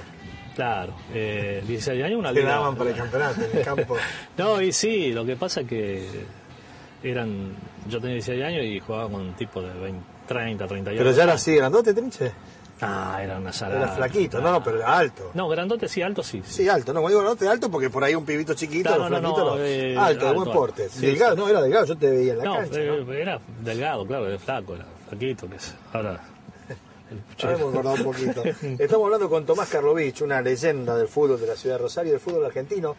El señor es el eh, jugador del que Néstor Peckerman, el seleccionador nacional, hombre campeón del mundo varias veces, dijo que fue el mejor que vio en su vida. Y en esa vista Peckerman incluía a Diego Maradona, que lo tuvo en Argentinos Juniors y demás, ¿no? ¿Hablaste alguna vez con Peckerman, Tomás? No, no, no, no tuve la suerte. Nunca. No, no, no. Pero sabía que dijo eso. Comentarios sí, sí, escuché comentarios, pero no. Este. No, no, no. No, no, nunca estuve con él. Mira vos, A lo mejor jugamos en el ascenso, porque creo que jugaba también en el... Él jugaba, claro. Sí, sí. Claro. En contra a lo mejor jugamos, pero no me acuerdo. Y, y además del buen recuerdo, digo, el, el- el elogio. Eh, seguramente muchos pibes que están viendo el programa, o a lo mejor sus papás, que te han visto en aquel célebre Central Córdoba de Mainoni, de claro. Sullivan, Bocha Ford y todo, ¿no? Y muchos deben haber recordado también aquel histórico partido, vamos a empezar por acá, después vamos a ir para atrás en el tiempo, Bueno. de la selección argentina. Que dicen que fue al vestuario de la selección de Rosario, el técnico y le dijeron, loco, paren un poco y van ganando 2 a 0 Comenta, pero no creo, no. ¿Vos no viste a nadie? No, nadie, nadie. ¿No? Me sacaron milonga. mal. Te sacaron. Ah, son partidos que salen, viste, yo siempre digo, a lo mejor los jugar a los dos o tres días y el resultado al revés. Pero lo cierto es que después de ese tiempo se sacaron, ganaba 2 a 0 Rosario y terminó 2 a 2. No, Porque Argentina, no, 3 a 1 3 a terminó, 1, ganando Rosario. Iban a jugar a Alemania al Mundial selección claro, sí, argentina. sí, sí, iban a Alemania. Pero ¿cómo va a poder jugar mal? Yo siempre digo lo mismo, la delantera. Bóveda, Kempe y el Mono Verde. El ¿Cómo, Mono va- Verde. cómo va a jugar mal así? Sí, la, la verdad que tiene que haber habido esa el Mundial enterita. ¿Cómo va a jugar mal eso? No puede jugar mal nunca. Bueno, estábamos en Central, te probaste Central, te quedaste en Central y te fuiste al campo. Del campo, De campo vuelvo a Central. Otra vez Central. Sí, eh, porque yo estaba a préstamo. eh. Ajá. Jugué dos partidos. ¿Qué año era esto, Tincho, más o menos? 70, por ahí 70, 69, 70. ¿Estaba Pancho Erauquín ya? Ya estaba Pancho, sí, estaba Pancho. Primero estaba, ¿eh? estaba Inomiriel. Miguel Innovillero. Estaba Inomiriel. Eh, jugué dos partidos. Uno en Buenos Aires con los Andes y el otro un amistoso en Montevideo con Peñarol. con Peñarol. Que atajaba el gato Andrada, que es unos nenes, había el Juan Madrid. Mesiano, Mesiano, el chino. Mesiano. También estaba Mateo, uno que habían venido de Bedolni, un ¿Y por qué te fuiste? Porque no, no me gustó el trato, me, eh, me habían dicho una cosa y hicieron otra, ¿viste? Y. entonces dije que no, por la plata que me debían me, me fui. Te dieron el pase y te fuiste a Córdoba, derecho. No, no, no, no iba a jugar, ya tenía 22, 23 años, no quería jugar más. Y un amigo mío que juega también en Central, eh, Jorge Ainza, Sí. me dijo, vení a a probarte, Córdoba. va, vení a Córdoba, un partido amistoso contra Sarmiento fue. Y fui, esa noche fui. Ganamos 2 a 0 y, y ya me quedé. Me quedé en ¿De qué jugaba en la inferior, eh? Jugaba de 10, como se jugaba antes, ¿viste? De Claro. número 10. Eh, Empecé después de 5, también jugué de 5, pero el 5 bien paradito, ahí adelante de la línea de 4, ¿viste? Con salida, con, Con salida, toque. toque, pelotazo, llegando a veces. Por eso te digo que yo, estando en Central, también compartí vestuario con. que jamás iba a pensar, ¿viste? Lo mismo me pasó con.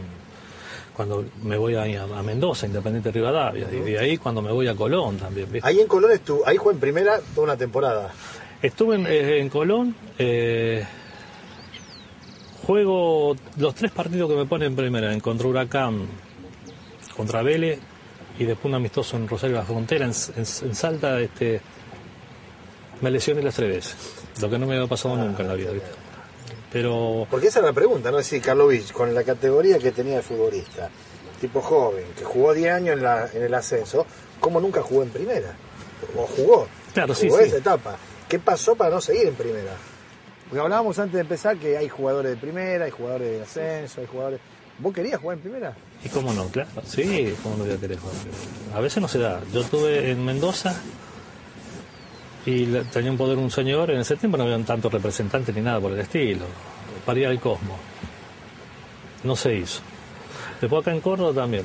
Eh, estuve a punto de ir a Francia, tampoco se hizo. ¿viste? Son, yo creo que también se, un poco de suerte tiene que tener para esto. Claro. Sí, hay muchos que tienen mucha suerte, también hablábamos de eso, ¿no? Que vos lo ves y este pibe no la agarra ni con la mano. Y pero en cambio, vos fíjate que son lo que sobresalen siempre son los que saben. Caso Riquelme, Agüero, el pibe este que está jugando en, en como es, en, en el Barcelona. Messi. Messi. Sí, tipos que se destacan efectivamente por la técnica. Ahora, eh, volvemos para atrás en el tiempo. Sí. Estábamos en Barrio Belgrano, cerca de las cuatro plazas, jugaba la pelota en el potrero. Baldío, en baldío, todo, el baldío, todo baldío, por todos lados. Calle Tierra, Calle bien de tierra, siete Baldío. hermanos en la familia Karlovich, tres mujeres y cuatro varones. Así es. ¿Vos qué número? El más chico. ¿no? El más pequeño, o sea, el peor de El que la ligaba siempre, ¿viste? Cuando íbamos a jugar porque mi hermano me volvían loco. ¿viste? Bueno, tu hermano te venía a buscar a veces cuando estaba en Córdoba y te llevaba a jugar al campo y vos dejabas el plantel y... No, no, no, no, no, ja- Porque mucha mentira. historia, No, sí, sí, mito, es lindo, No, lindo. el Teche dice, lo venía a buscar el hermano, dice, vamos a jugar un partido al campo, dejaba ahí los botines, agarraba No, se- no, no, no, no, que iba a jugar al campo, sí, yo dejaba de jugar central donde esté jugando y me iba a jugar, a lo mejor no jugaba en central, me iba a jugar en los torneos. Claro. En cancha de, de, de 11, torneo de 7 y jugábamos a lo mejor 5 o 6 partidos en el día, ¿viste? Claro. Y ahí, bueno, eso era una manera de rebuscársela. Pero eso ya de grande, de chiquito, contame cómo era. Ah, el chico era la ¿A qué pelota. escuela iba?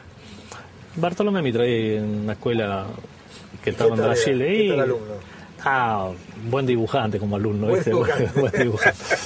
No, no, de... Un, nada que me- me- me- sí, sí, pero... arrancar para ir a jugar la pelota. Sí, ahí mismo también. Me ha pasado mal la dirección porque organizaba los picados, claro, no se podía patear. Hemos jugado partidos amistosos.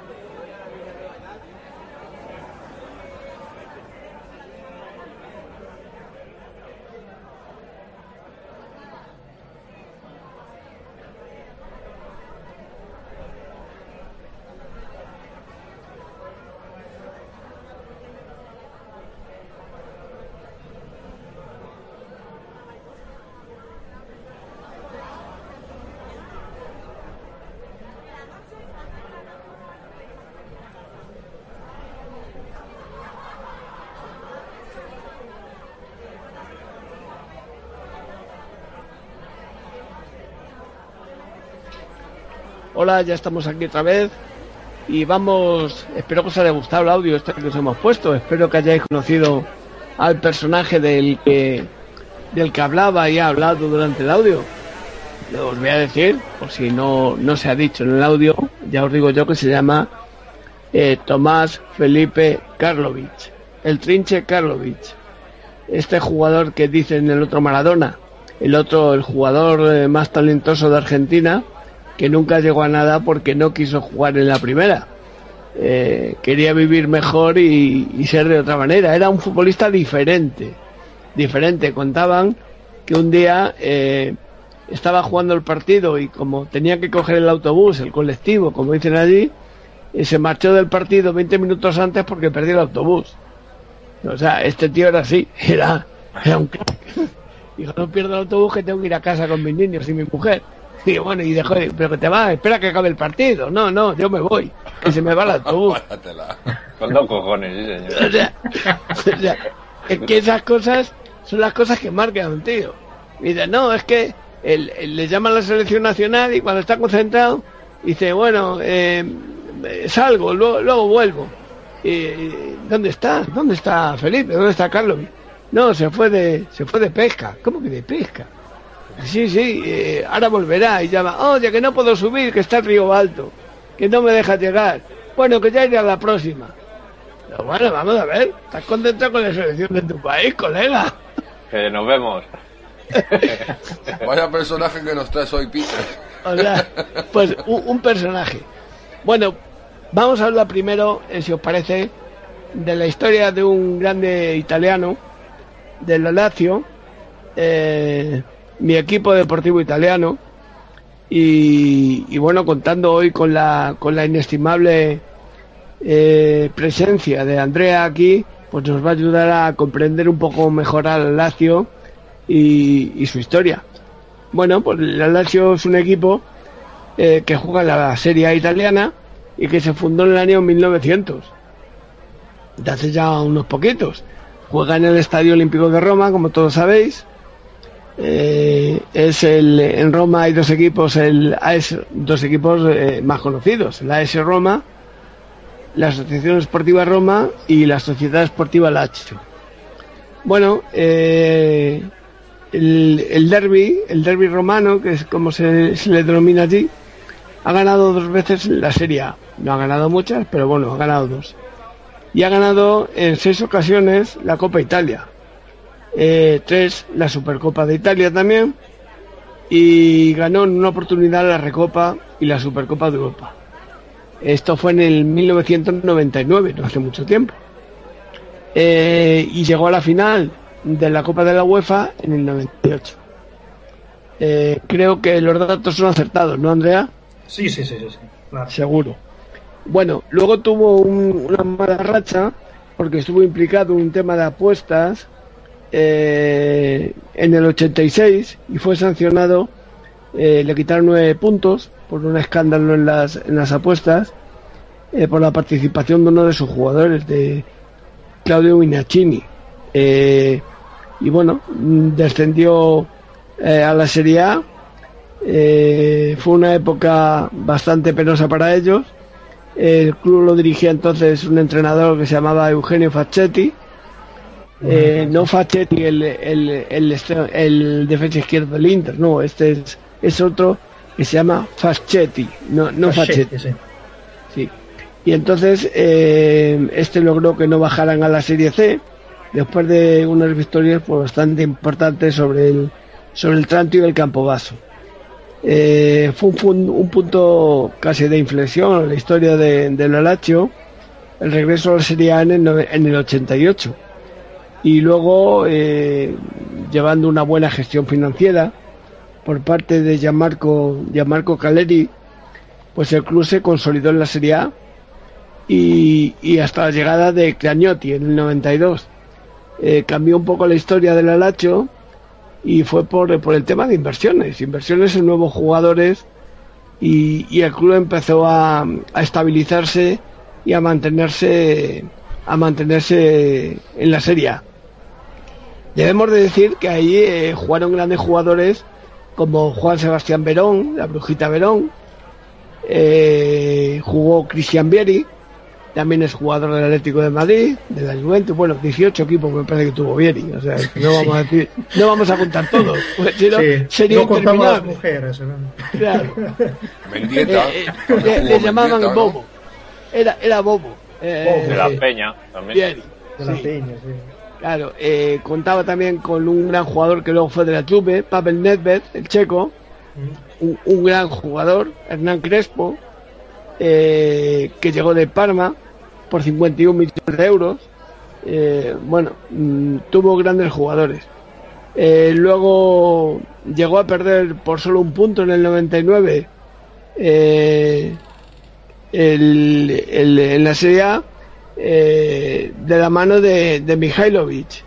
Eh, hoy entrenador de la Sampdoria. Estaba también en este equipo Alessandro Nesta, gran jugador Nesta, gran defensa central, jugador también de Parma y luego de, de, de Milan. Eh, Marcelo Salas, el chileno, el delantero centro aquel maravilloso que marcaba goles antes de que Iván Zamorano eh, le quitara un poco el puesto en la selección y tuvo un gran entrenador extranjero, eh, aunque allí casi se podía considerar casi italiano por el tiempo que estuvo, que es Sven-Goran Eriksson, eh, el sueco. Eh, luego también tuvo triunfos, como he dicho antes, en la Copa Italia en el 98 y el 2004. Y, y también en dos ocasiones en la, en la Supercopa se la ganó al Manchester United en el 99 en una de ellas y luego en el 2004 pues se convirtió en el primer club italiano que, cotizó en el mercado en el, en el, mercado italiano en la pieza la pieza Fari acciones. Eh, bueno pues esto es un poco eh, por encima. Eh, ya sabemos que su, su uniforme titular es camisa celeste y pantalón blanco medias blancas. Y en la actualidad su entrenador Pioli como bien ha, dicho antes Andrea, un entrenador a mí que me ha gustado siempre, muy trabajador, poco hablador. Eh, ya fue entrenador del Parma en su momento y, yo creo que es muy querido en Parma. Ahora me, lo volverá a comentar Andrea. Y un entrenador eh, de estos que nos gusta a la gente del Atlético, trabajadores, a poco habladores y que se dedican a lo que tienen que hacer, que es dedicarse a su club, a sus jugadores eh, pero demostrándolo, no hablando. No le gustan mucho las estrellas, como a casi ninguno de nosotros. Le gusta la gente que trabaja y, hace que jugadores como Miroslav Klose pues siga siendo un referente en ataque en, en, el equipo lacial. A lo mismo que Mauri, el capitán del equipo, que se sigue manteniendo con los años que tiene y saca jugadores importantes como, como Felipe Anderson en ese momento, tiene jugadores muy importantes como Candreva, Antonio Candreva, eh, Parolo, me parece que es un gran jugador italiano, que hasta ahora no lo he visto en la, en la churra, pero que si no me equivoco le veré muy pronto porque es un tío mm, yo creo que bastante importante, es un media punta con gol y, con mucho trabajo. Y habiendo dado estas pequeñas introducción, pues le doy la palabra a Andrea que seguro que me va a rectificar alguna metedura de pata mía y, va a sacarnos un poquito más de, de, la nebulosa que hay siempre con, con algunos equipos italianos. Oh, bueno, eh, no metiste la pata y no te voy a corregir en nada, solo añadir algunas cositas.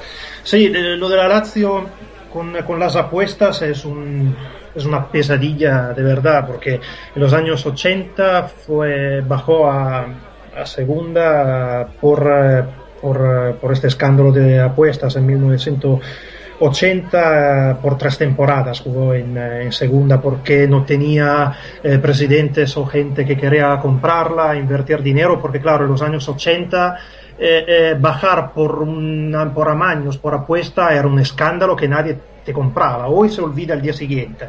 Pero, pero en los años 80 la Lazio la pasó de verdad fatal, fatal. Hasta la, llegada del primer presidente Calleri y que le dio la estabilidad económica para eh, empezar a invertir un poco de dinero y llegar a ser un poco más o menos protagonista de la máxima serie, una serie que ya tenía un nivel bastante alto, así que que sí, los años 80 es el periodo más triste, más eh, complicado por, por un lado que los años 90 junto al Parma fue una de, la, los dos equipos que más sorprendieron, más ganaron y, y más también invirtieron y compraron jugadores. Eh, en el 95 por, llegó segunda, en el 96 llegó tercera y famoso en Italia el año, la temporada del 97 cuando llegó eh, segunda detrás de un Milan y pasó a la historia esta temporada del 97 como una liga un poco falsada porque los árbitros ayudaron bastante el Milan a ganar la, liga italiana. Mm, bueno, en el 98 eh, la Lazio después eh, ganó al Milan la Copa Italia y fue una fiesta que después de, perder la, la, liga el, año en el 97, ganar la Copa Italia, eh, ganando 3 a 1 eh, al Milan en el Olímpico, os dejo imaginar lo que pasó en, eh, Roma, con gol de Gottardi, Jugovic y un Nesta super joven que ya ya del año siguiente va a ser el protagonista, porque Nesta fue muy joven el capitano de la Lazio, campeona de Italia en el 99 una formación tremenda, tremenda porque ahora no sé, la, la formación, la, que era Marchegiani en port, como en la portería, Nesta y Mihailovic, los, dos centrales, Favalli como lateral izquierda y Páncaro a la derecha, un, un, personaje increíble, Páncaro en la Lazio. Y a medio campo tenía dos argentinos que, vamos, hay que temblar al nombrarlo porque fue Sebastián Verón y el Cholo Simeone. Eh, Cholo Simeone que fue un protagonista absoluto en la, en la Lazio. Eh, a la, banda derecha tenía el portugués con Seisao, a la izquierda, como bien dijiste, Pavel Niedved. Andrea, disculpa. Dime, eh, dime. has mencionado a Nesta. Nesta, eh, creo recordar aquel año Nesta eh, fue declarado el mejor central del mundo y creo que hasta estuvo tuvo opción de balón de oro, ¿no? Eh, bueno, balón de oro eh, no mucho porque la, selección italiana tenía un, equipazo, porque tú imaginas que los centrales en, esta época teníamos a Nesta, Cannavaro, Maldini, algo, pero al final no, no llegó a ganar mucho también en, Europa. Sonó bastante para el Real Madrid y para el Atlético, creo. Sí, claro, claro, claro. Nesta sería un buen fichaje, ¿eh? el, Atlético de Madrid, porque Nesta es un, es un trabajador, una persona, otro chico que guapo pero que habla poco. Eh, en Italia no, no, se sabe nada de su vida privada, de Nesta, y de verdad un, uno de los mejores centrales que, que tuvimos en, en, Italia. Creció la Lazio, la dejó llorando eh, por los problemas financieros que, tenía, que tuvo el eh, Cragnotti cuando eh, junto al Parma eh, empezó a, salir todo el escándalo financiero y, y así y se marchó en Milán eh, llorando porque claro él eh, nació y creció en, con la camiseta de la Lazio y volviendo a la formación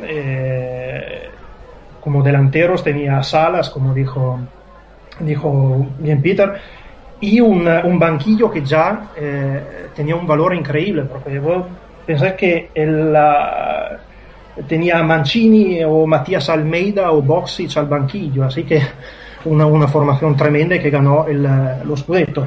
El Cholo fue, una, fue tremendo, eh, fue un protagonista absoluto en la Lazio porque, por ejemplo, el, en, el año del, de Scudetto, eh, todos se acordarán el, el, gol que marcó, el golazo, que marcó en, uh, contra la Juve y, la Lazio, de, de, con asis de Verón y de cabeza el Cholo Simeone marcó un gol tremendo que eh, y empezó la remontada de la Lazio que al final ganó eh, la, lo Scudetto en Italia.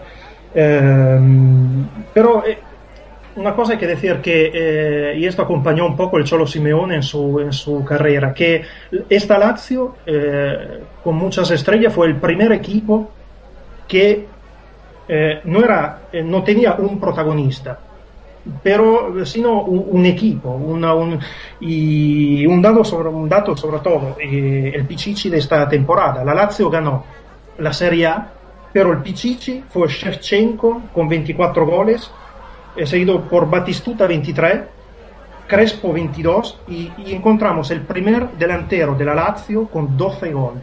Significa que en una temporada así marcaron todos en la Lazio. Marcaron los mediocampos, marcaron, marcaba Nedved, marcaba Nesta, como en la final eh, Así que eh, la Lazio de, de, esta, de, de, los años de los Scudetto fue el primer equipo, equipo, equipo, eh, donde claramente una, un protagonista, un, un, jugador como Simeone encajaba tremendamente. Los problemas de Simeone lo tuvo en la Lazio un poco con un problema físico.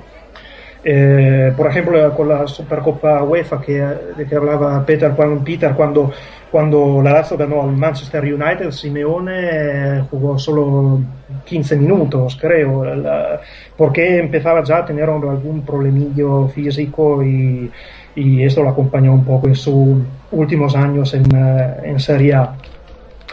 Y muy interesante también el, el, el, después la, lo, los partidos entre Lazio e Inter. Lo de, de Simeone en la Lazio, por ejemplo, fue una, un romance, de verdad, porque porque el, el Cholo eh, jugó en la Lazio en el Inter y ganó en los dos equipos. Y una vez que llegó a la Lazio ganó siempre marcando contra el Inter. Por ejemplo, en Copa Italia eh, marcó el gol, de, el gol que, que, hizo ganar la Copa Italia a la Lazio, que marcó Nedved el primero, eh, Simeone el Cholo, eh, marcó el 2 a 1 que dio la Copa Italia la Lazio y o el 2001 que, que fue la última temporada buena de la Lazio antes de empezar con los primeros problemillas económicos y después grandes problemas económicos marcó el, un gol eh, all'Olimpico contro l'Inter eh, nell'ultimo eh, partido que ganó la Lazio 4-2 contro, contro l'Inter. Así que sí, hablamos de un equipo que marcó una época en, en Italia y que ojalá vuelva a repetir con tanto éxito porque la Serie A necesita ahora de, de equipos así. Muy bien. Eh, Frank, eh, ¿aportamos algo más de, bueno, de, de? Aportar poquito porque ya casi se ha dicho todo. Bueno, hay que decir que el jugador que más partidos ha disputado en la Lazio es Favali, ha jugado 401 sí. partidos. Sí, el sí, sí. jugador que más ha jugado. El máximo goleador histórico es Silvio Piola, que ha marcado, Mm. eh, marcó 142 goles. Bueno, y también decir, eh, eh, bueno, que ha habido, hay otros futbolistas en, en este, en ese gran lazo que ha, descrito muy bien Andrea. Bueno, había un jugador que a mí me gustaba mucho que era Matías Almeida, el argentino. Y, bueno, eh, en general, también, también en esa época estaba Couto, pero bueno, es, cierto que ya venía del, venía de, digamos, rebotado al Barcelona. Estaba Allen Boxic, que bueno, Allen Boxic ha hecho, ha hecho un máster, un doctorado en Italia, casi. El mejor delantero por el Cholo Simeone.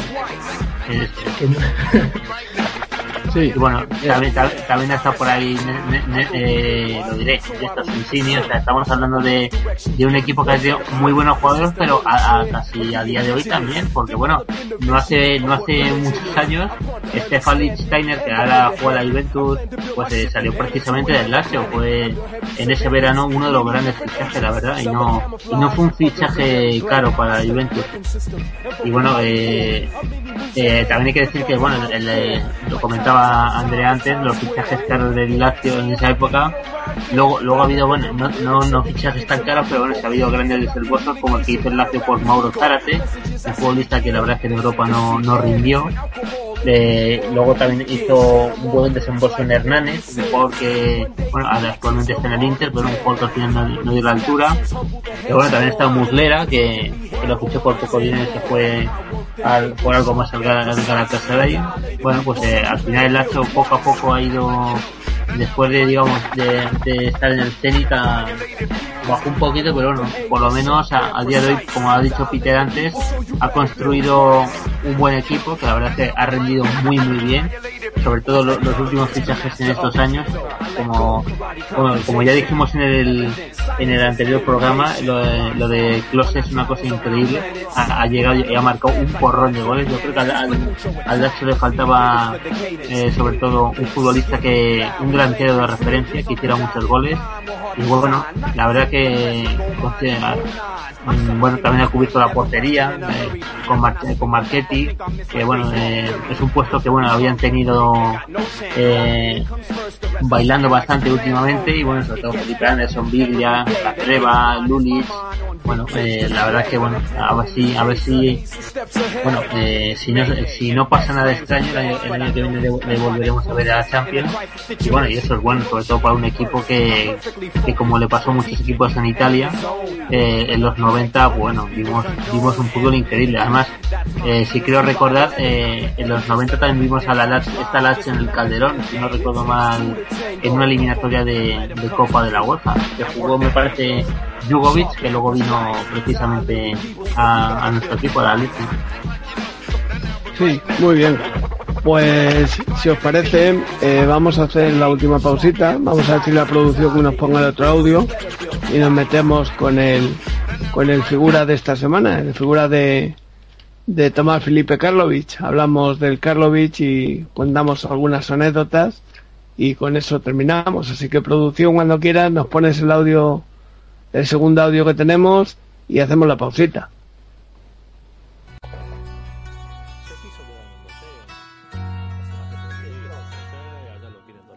¿Qué hacía tu viejo? Mi viejo era, mi viejo era cloaquista, eh, de obras, ¿sí? ¿viste? Eso que ponen los Sí, caños. instalación. Eh, Lo que sería ahora plomero y esas cosas. Sí, sí, pero, Pero más cosas más eh, grosas. más, más, más cosas de, De de, de- desagüe, de. Eso, eso, eso. Ajá. Este, ¿Y tus hermanos jugaron al Mi, fútbol? mi hermano sí, buenos jugadores. ¿eh? El más grande, muy buen jugador. Muy, pero muy buen jugador. ¿Y qué pasó? Se dedicó más eh, jugando afuera, vivió mucho tiempo, no afuera, te quiero decir, acá en los pueblos en el se, campo, se- instalaba ahí, se quedaba ahí. Eh, después otro, el más chico, el que sigue, a ver, uno que le dicen el chancha, jugó, en- estuvo practicando en River, se tuvo que quedar, y pero se ve que somos todos más o menos igual, ¿viste? se vino. Como le dijeron reserva y no se quiso quedar. No se pero buenos jugadores, el más grande, eh, no sé si jugaría ahora, no, no, no, no, no, no habría plata para ¿Para tanto? Sí, sí, Porque no, viste, no. uno escucha esas cosas. No, no, pero no, no, dice, esto te mira, lo digo. Kempe era bueno, dice, pero Sí, el hermano no, de. Kempe dice era No, mejor. no, pero yo te lo digo porque yo. Vos sí, yo te lo digo porque así, no, no es que lo infle nada, no, no. Muy buen jugador. Ajá. Panorama bar, una precisión, una pegada bien guapo, un ida y venir, pero toda la cancha, no, un jugadorazo. Tengo que ser el Carlovich bueno. Le pegaba. Sí, es el mejor de todo, es el mejor, el mejor de todo.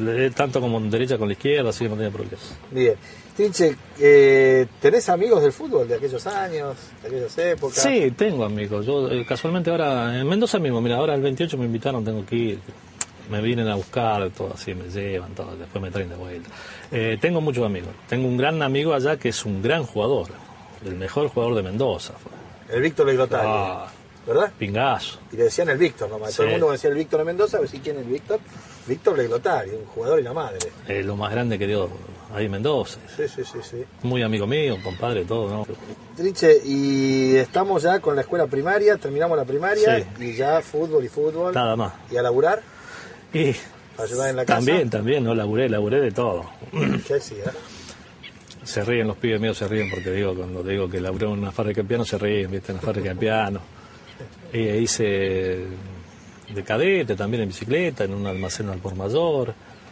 Eh, Pero era el la- no, no, sí, la pelota era todo, era todo el día, todo el día. Y era Mañana- la profesión, la pasión y el laburo, digamos. Seguro, seguro, seguro. No había, no había con qué a veces, como en el caso de Córdoba, uno, el central mismo, yo cuando voy a pelear el primer contrato, ¿qué pasa? Ahora ya tenés representante, tenés... Sí, sí. Yo cuando voy a pelear, pelear- a pelear el primer contrato me dicen, vos vas a ganar tanto, voy a ganar tanto. Déjame que diga yo lo más o menos lo que puedo. Lo que me gustaría Claro. ganar. Entonces ahora, viste, ya está, se acomoda el jugador, se dedica a jugar, es muy distinto. Claro. ¿Tenés chicos? Sí, sí, los muñecos son todos. ¿Los muñecos juegan al fútbol? No, Porque es bravo eso, ¿no? No, no. viejo que haya jugado también al fútbol. Sí, pero no. Una técnica bárbara el flaco, pero no quiso nunca. No, no le gustó. Karlovich puro, digamos. No le gustó. no Porque, porque está esa idea, a lo mejor vos me corregís, ¿sí? Que, No, pero que es bueno, que- o que- bueno, vos no te gustaba entrenar, cuando era, no sé a qué edad te casaste, pero no meter la gama tampoco con eso, pero No, que no. salían de caravana, Tampoco que les costaba volver a la noche, que le costaba volver a la noche, que por ahí pasaba pero de no, no. largo. No, no, Yo no pasa soy de un vigilante ni mucho menos. No, pero me parece algo que tiene que si parece vos la te dejabas así chiquita, Te va a recibir. No, pero escúchame. no. Ah, la joda no, no, no, la parte no. Yo, un salame a barro. Eh, la pasión mía era jugar a la pelota normal. No, no. Porque lo que vos hacías en esa época, y yo lo vi afortunadamente, hoy, qué sé yo, estaría jugando en el, en el Manchester, en el Barcelona. Quiero decir, había muchos jugadores muy buenos, hablábamos Sí, recién sí, sí, sí. de los mediocampos. Había número 10, en serio. Seguro. Independiente lo tenía Bocini, River lo tenía Alonso, el suplente de Alonso era Sabela, en Boca estaba Potente, estaba Libre. Babington. Si estamos hablando de esas generaciones. Los números 5 sabían con la pelota.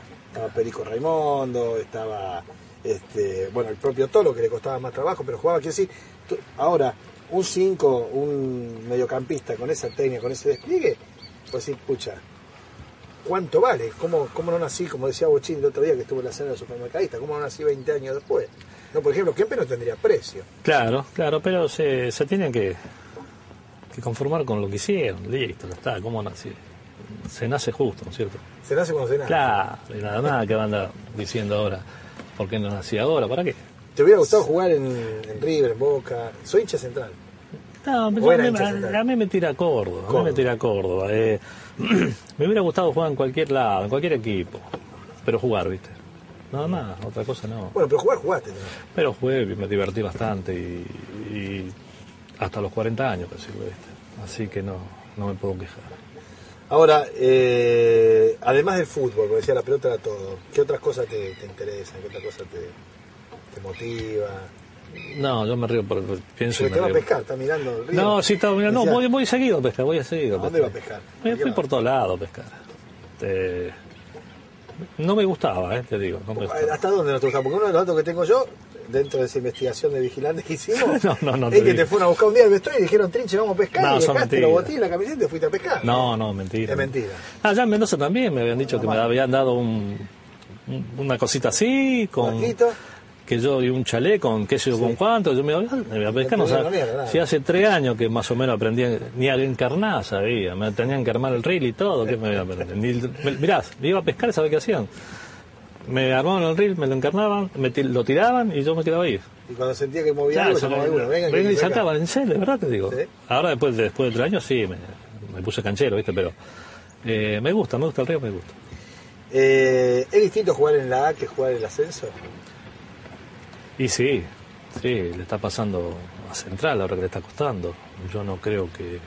Ojalá suba, ¿viste? Si hay un jugador de la categoría que lleva. Tiene que estar en la categoría. Vos fíjate que los nueve son... La otra vez cuando vino a jugar, el, cuando perdió la categoría central, con Campodónico, un tipo del Sí. ascenso, lo volvió loco a todo. Sí, y vos lo ves a Zambera, Vos lo veas a Zamora, yo, más o no. menos. Sí, yo, lo conozco. a eh, pararlo, un- negro. No, es un ropero, pero va al frente que da miedo. Sí, sí, y sí, esa sí. de la categoría ese jugador que se necesita. Sí, había un célebre 9 que fue independiente, independiente no caminó, que era el Pirata Sorno más. Sí, sí, Hizo- lo hizo en ayudante, todo de el campo, ayudante de campo de, de Madelón. Bueno, hizo el ascenso, jugó en el ascenso en el equipo y fue goleador. Era un jugador del ascenso, ¿no? Sí, sí. Tiene su peculiaridad el ascenso.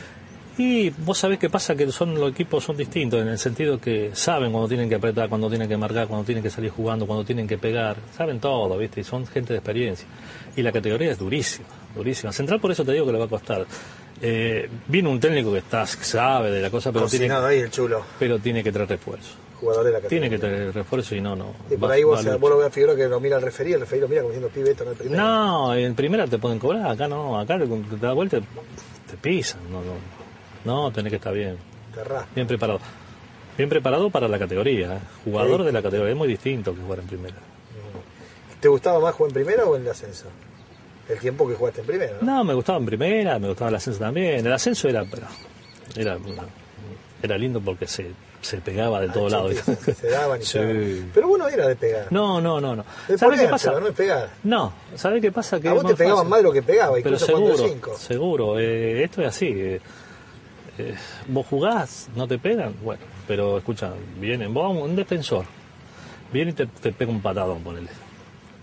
Y vos lo mirás, no le decís nada, bueno, pero la otra te va a pegar de vuelta. Claro, pero vos, si te haces sentir un poco, ya dices, no, este tengo que tener cuidado. sí, porque me la devuelve, es así. la. Si juegas limpio, tenés que jugar limpio. ¿Quién fue el mejor que viste, Trinche?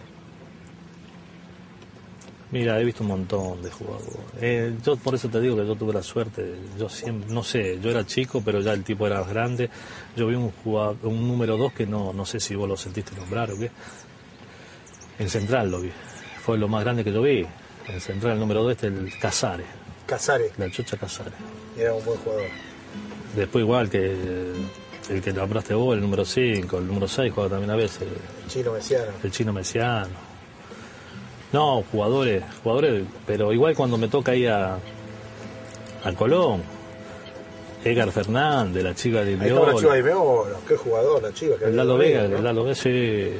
No, pero un equipazo, un equipazo, había. el gato Andrade del arco. No, no, por eso te digo que tuve, sí, y en Mendoza también tuve la suerte de, de jugar con grandes jugadores. Yo ni sabía dónde estaba. Sí, Hola, hola, hola. Ya estamos aquí. Hemos vuelto. Espero que estéis todos. Vamos a pasar un ratito agradable. Y después de, de este último bloque nos vamos para caseta o a tomar una cervecita, lo que queramos. Bueno, estamos escuchando y hemos escuchado el último eh, audio de Tomás Felipe Karlovich, el trinche Karlovich.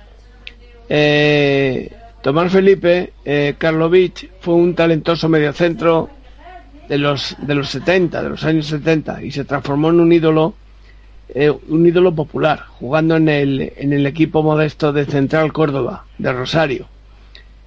Eh, ha sido idolatrado hasta por el propio Diego Maradona, por su forma de entender el fútbol y su manera eh, de ser, que le impidió triunfar en la primera división argentina.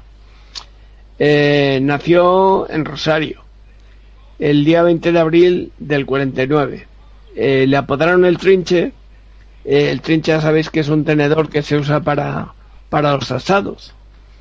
Entonces, eh, Rosario, como todos sabéis, es una ciudad que siempre ha tenido magia con los, con los futbolistas.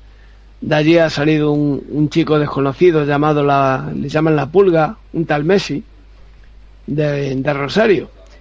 Y allí nació también Tomás Felipe Karlovich. Nació en el barrio de Banfield y era el último hijo de, un emigrante yugoslavo, eh, Mario Karlovic, o Karlovic, eh, que llegó a Puerto Rosario en la década de los años 30 y se ganaba la vida como fontanero. Eh, el padre del Trinche era fontanero. como hemos dicho, se crió en el barrio de Belgrano, que estaba al oeste de, de Córdoba, de Rosario. Eh, a los 14 años, su cuñado le llevó a Rosario Central y estuvo un año en las, categorías inferiores. Y a los 16 se fue a jugar al Sporting de Vigán, un equipo de la liga local. Pero luego volvería a Central, con el que debutó en primera en el 69, en un partido ante los Andes. Eh, luego disputaría dos encuentros eh, con, con los canallas, con Rosario, porque en el 70 se iría al humilde Flandria el Flandria bonaerense, eh, que juega en Primera C. En el Canario, que es como llaman al, Flandria, ya sabéis que todos los equipos argentinos tienen, tienen su mote. El Flandria era el Canario. Jugó con, un juego, bueno, apacible y estuvo un año sin equipo. Pero la historia grande de Tomás Karlovich comienza a escribirse en el 72, cuando vuelve a Rosario, a su ciudad, y se incorpora al segundo equipo de la ciudad, eh, porque estaba en segunda división, no, no porque fuera el segundo equipo debería ser News All Boys o el primero News All Boys el segundo Rosario Central. Él se, incorpora al equipo de Central de Córdoba. Eh, les llaman los charrúas y se destaparía como un 5 eh, de los de ahora, un medio centro con una extraordinaria habilidad para, para manejar el balón, era alto, eh, sigue siendo alto, ya un poquito menos porque con los años parece que se va uno encogiendo, y, flaco, muy flaco. Era un especialista en tirar caños. Eh, de fijaros era un especialista que incluso daban premios eh, extra en su ficha por tirar caños y por hacer caños. Era un espectáculo. con él, el equipo de Central Córdoba logró el ascenso a la primera división B en el 73 eh, y las exhibiciones de, del hijo de, del yugoslavo, como llamaban a, a Tomás Felipe, comenzaron a generarse de una fama inusitada en, los tiempos en los que las categorías estas no se veían por televisión ni alguna vez se rodeaban, pero lo que hacían es que la prensa sí lo seguía, sobre todo la prensa en ese caso de Rosario. Eh, de hecho, eh, se corría la voz cuando iban a jugar eh, entre los chicos de, Rosario, la juventud que decía, avisen muchachos, esta noche juega el trinche. O sea, se corría la voz como si eso fuera un, un espectáculo, que a la vez lo era. El estadio se llamaba el Estadio Gabino Sosa. Y, las crónicas cuentan porque hay muy poquito filmado de él eh, apenas nada, eh, que cuando viajaba a Buenos Aires eh, iban 500 aficionados de Rosario exclusivamente a verle. No iban al partido, iban a ver al Trinche. Pero su mayor fama la alcanzó en el 74, que fue un gran impacto mediático. la selección argentina de entonces se preparaba para el Mundial de Alemania y en un encuentro amistoso disputó un partido contra las figuras de un combinado rosarino en el campo en el campo actual de Newell's Boys. El equipo estaba integrado por cinco futbolistas de Rosario Central, entre los que estaba eh, Mario Kempes, cinco de Newell's y uno de Central Córdoba. Ese jugador de Central Córdoba era el Trinche Karlovich. El Trinche eh, se comió la cancha, como dicen por allí, se comió el campo. Y en el primer tiempo Argentina ya perdía 3-0. 3-0 eh, contra el combinado rosarino. Y el seleccionador eh, argentino de la época, Vladislav Kapp, sugirió que, que por favor le quitaran del campo al trinche para que la gente lo ovacionara y así no siguiera la sangría que les estaba organizando el trinche. Eh, de hecho, esto se produjo en el minuto 60 y el partido terminó con 3 a 1. A partir de entonces, la prensa no hacía nada más que decir que el trinche Karlovich se había comido a la selección argentina. ¿Cómo es posible que ese jugador no estuviera en la selección?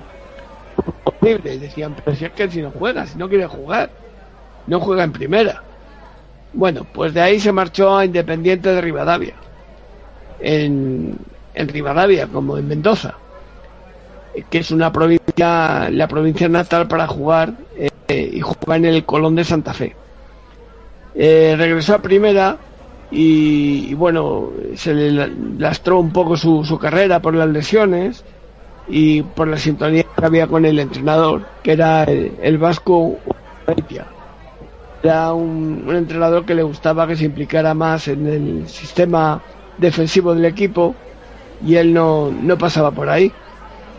Entonces, en el, en el último año de su último partido que jugó, que jugó con 33 años, eh, con Central Córdoba dijo que era lo más grande eh, que le había pasado en la vida. Central Córdoba le había dado la vida. El Trinche Karlovich es un tipo de estos que, que, nos gusta escuchar hablar de él. Eh, es eh, una anécdota eh, que ha contado el flaco Menotti muchas veces. Y es que dice que exactamente decía que se había ido a pescar y no pudo ir a la selección. la verdad es que no tenía otra ambición que la de jugar al fútbol. Era la única diversión que tenía. Y por no alejarse mucho de su barrio, de su casa, de su familia, no le gustaba no le gustaban las historias, no le gustaba salir fuera de, de, su, de su entorno. Eh, bueno, él sigue viviendo en Rosario, sigue siendo eh, hincha de Central Córdoba, de hecho lo ha llegado a entrenar. Ya me imagino un equipo de Central de Córdoba entrenado por el Trinche. Tiene que ser un espectáculo. Un espectáculo. Este jugador que se marchó del campo 20 minutos antes porque perdió el autobús para no perder el autobús se va del campo, deja el partido, qué bien. Bueno, pues el Trinche eh, fue uno de, como decía Menotti, uno de los pibes de barrio esos que hay por ahí, de los potreros, como llaman en Argentina, que lo único que tienen como juguete es la pelota.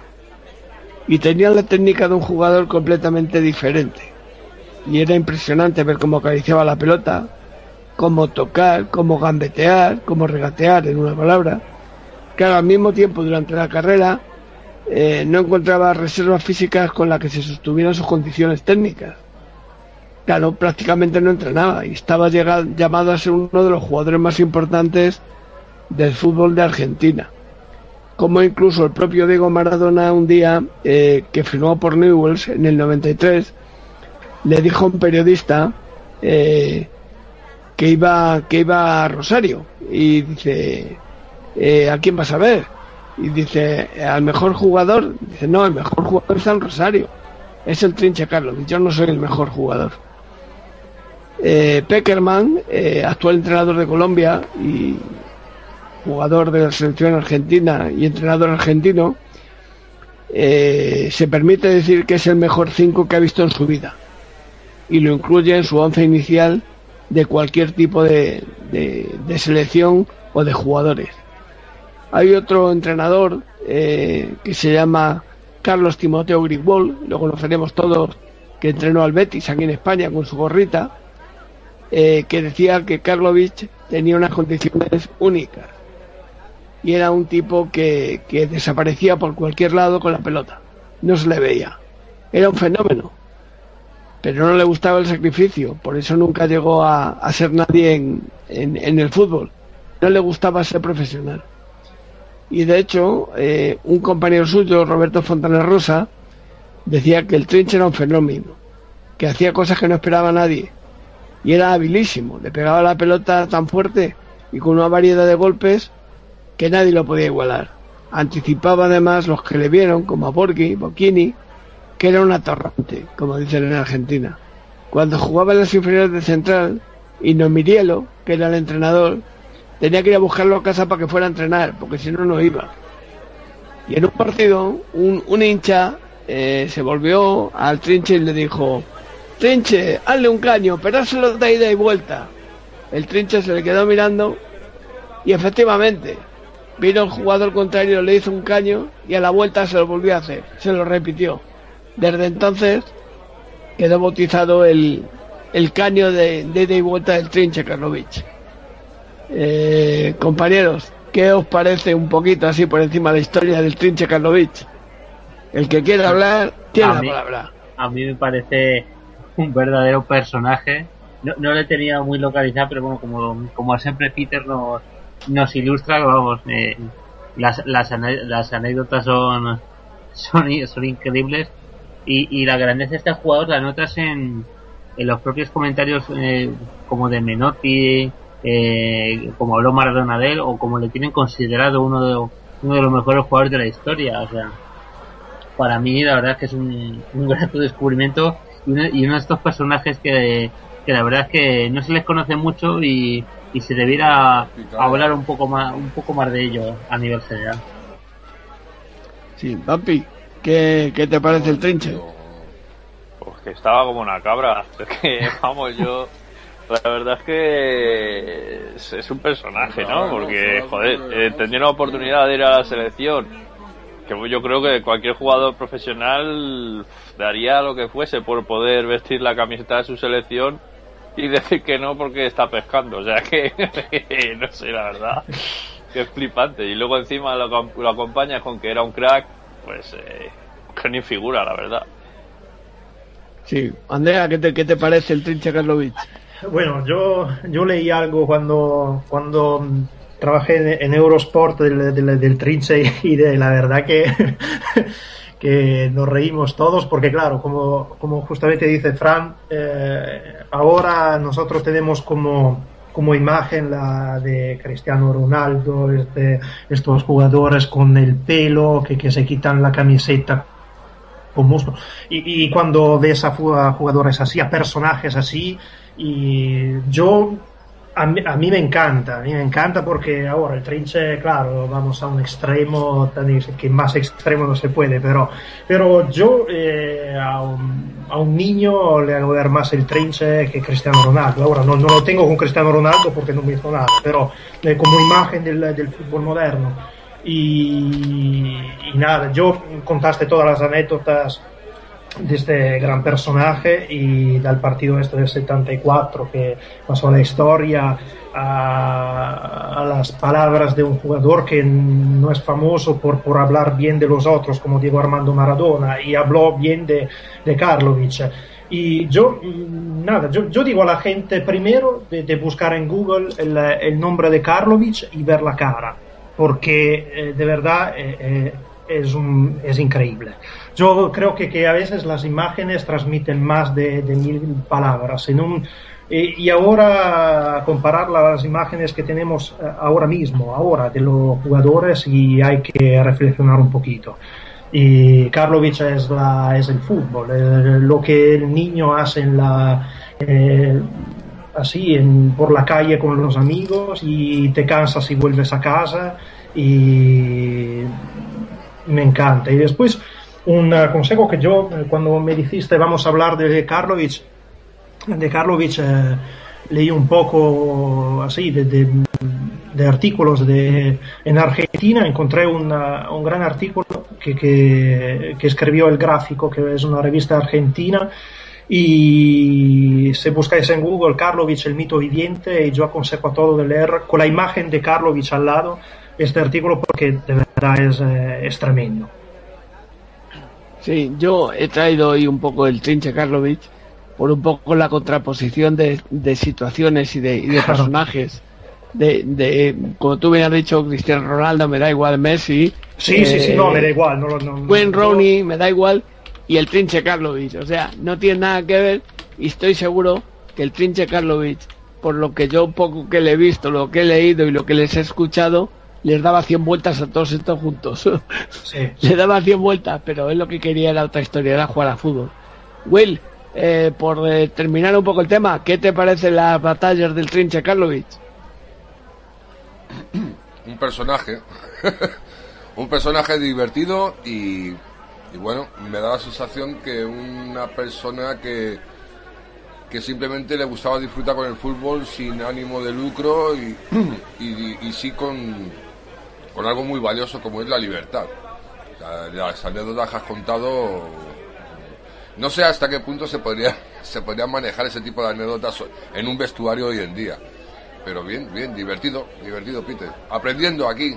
Si es que me tenéis, me tenéis medio loco. Yo, yo lo que lo que he intentado también es, es eh, demostrar un poco que no por ser más famoso, ser más listo, más alto, más guapo y llevar calzoncillos de la marca Pepe Jeans o, como quieras llamarle, eh, eres mejor y te quieren más al revés.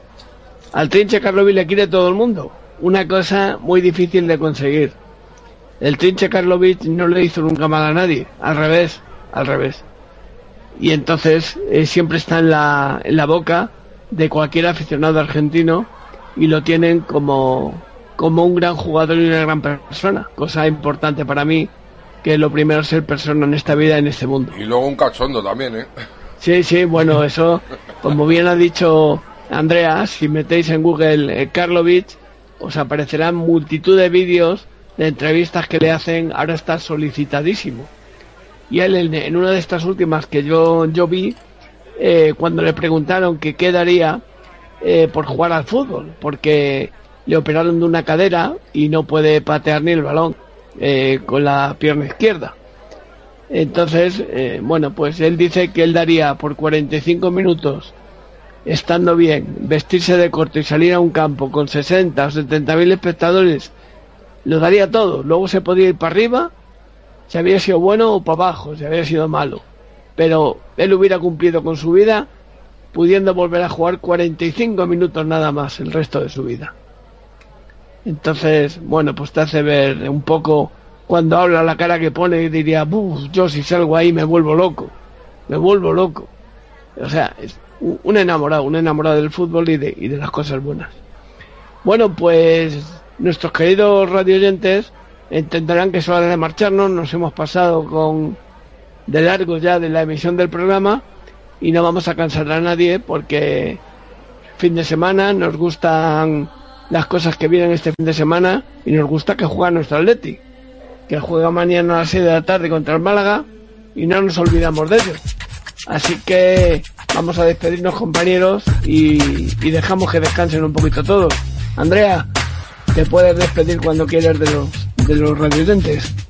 Bueno, muchas gracias a todos y radio oyentes, a vosotros, por que me por, por hablar y de verdad un programa increíble este Planeta Fútbol y no lo digo porque hablo en este programa, porque de verdad eh, mm, yo no, no veo a otros programas que presentan a, a personajes como el Trinche o que hablan así de, de fútbol internacional, así que así que enhorabuena y seguir así y espero seguir por mucho tiempo así. Muy bien, eh, Vampi, tu ocasión. Nada, yo solamente agradeceros y nada, otra otra clase magistral de fútbol con Andrea, con Fran y contigo, Peter, y, y que muy contento. O sea, aprendiendo poco a poco. Nunca he sido muy de fútbol internacional, pero poco a poco me lo estáis inculcando y, y muy contento y muchas gracias, de verdad.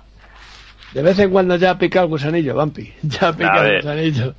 Fran, tu momento. Bueno, pues muchísimas gracias a, to- a todos los radioyentes por, por este programa. Hoy un poquito más largo como que el del martes pasado, que ya sabéis que por el juego al Atleti teníamos que, que hacerlo más cortito, pero bueno, haya estado muy bien. Fútbol internacional, la historia de la Lazio y el Trinche. Y descubrir el Trinche ha sido, ha sido maravilloso. Así que bueno, pues vamos a estar muy atentos de la jornada internacional de este fin de semana y por supuesto no vamos a perder de vista al Atleti y, y nada más, no, nos vemos en el siguiente programa con muchas cosas que contar. Muy bien, muchas gracias, Frank. Eh, quiero recordaros que el martes que viene no habrá Planeta Fútbol porque estaremos en el Vicente Calderón, en el Real Madrid y el Atlético de Madrid, viendo ese partido de cuartos de final de la Champions y no nos lo podemos perder. Así que el martes no habrá Planeta Fútbol, lo dejamos para el viernes y os contaremos todo lo que ha pasado en el partido y el resto de, de las cosas que han pasado en el fútbol internacional. Así que no nos echéis de menos, solo un poquito, porque vamos a estar disfrutando con nuestro Atleti en el Vicente Calderón. Will, eh, tu momento de despedirte. Eh, bueno, eh, acerca de lo de Planeta Fútbol, como coincide muchas veces con los partidos de la Champions, pues eh, eh, muy a mi pesar también, vuelvo a, decir lo mismo, aprendiendo como Bampi, aunque Bampi le ha echado un par de más de huevecines para por lo menos intervenir, pero sí espero en beneficio del equipo de que tengamos que cancelar eh, muchos más partidos, o sea, muchos más programas de Planeta Fútbol de aquí a final de temporada. Eso querrá decir que seguimos en, en la pomada. Con lo cual, nos conformamos de momento con los viernes, Peter. Bueno, eh, podemos cancelar otro más, nada más. Este de esta semana y si pasamos otro, solo, solo otro más. Porque Los que hagan falta. No, quiero decir porque ya se jugará el miércoles en semifinales y hay un partido nada más. Entonces se jugará martes o miércoles y bueno, pues según nos toque ese día. De los demás, pues, pues nada, estaremos aquí Pues- como siempre. Pues lo dicho, pues nada, pues buenas tardes, noches y, y poco más. Que me, me lo voy a escuchar ahora, en cuanto lo suban, me lo escucho. Porque Muy bien. son tantos datos, tantos datos que yo me lo tengo que volver a estudiar. Bueno, pues nada, Que a estudiar todo el mundo. Eh, queridos radioyentes, un abrazo virtual para todos. Eh, otra tarde más, tarde, noche, que habéis estado aquí en Planeta Fútbol con Peter, con Peter y con Frank, con Andrea, con Bumpy y con Will. Esto es Radio Atleti y esto lo hacemos por vosotros. Hasta mañana, hasta el próximo día que tengamos Planeta Fútbol. Viernes, no os olvide que el travesaño, el domingo a las 10 de la noche. No os olvidéis, estamos con vosotros, Radio Atleti. Aupa Atleti, Upa. hasta luego.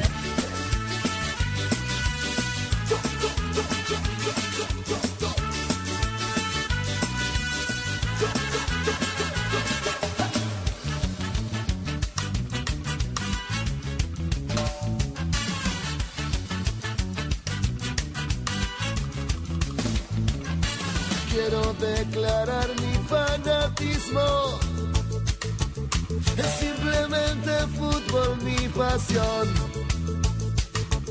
Les voy a confesar de quién soy hincha, señor. Del taquito, la gambeta y un buen gol. Si el mundo tiene forma de pelota, al arco iris le puedo hacer un gol. Vamos, vamos a ganar, hay que saber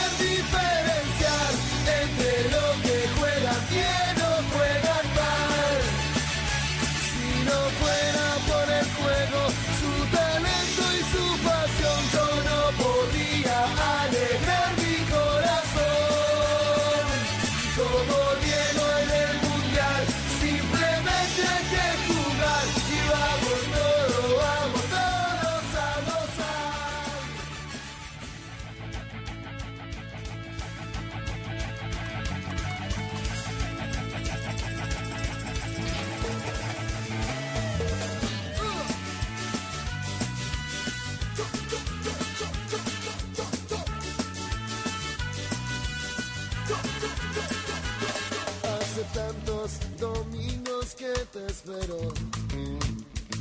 Hace tantos domingos que no estás.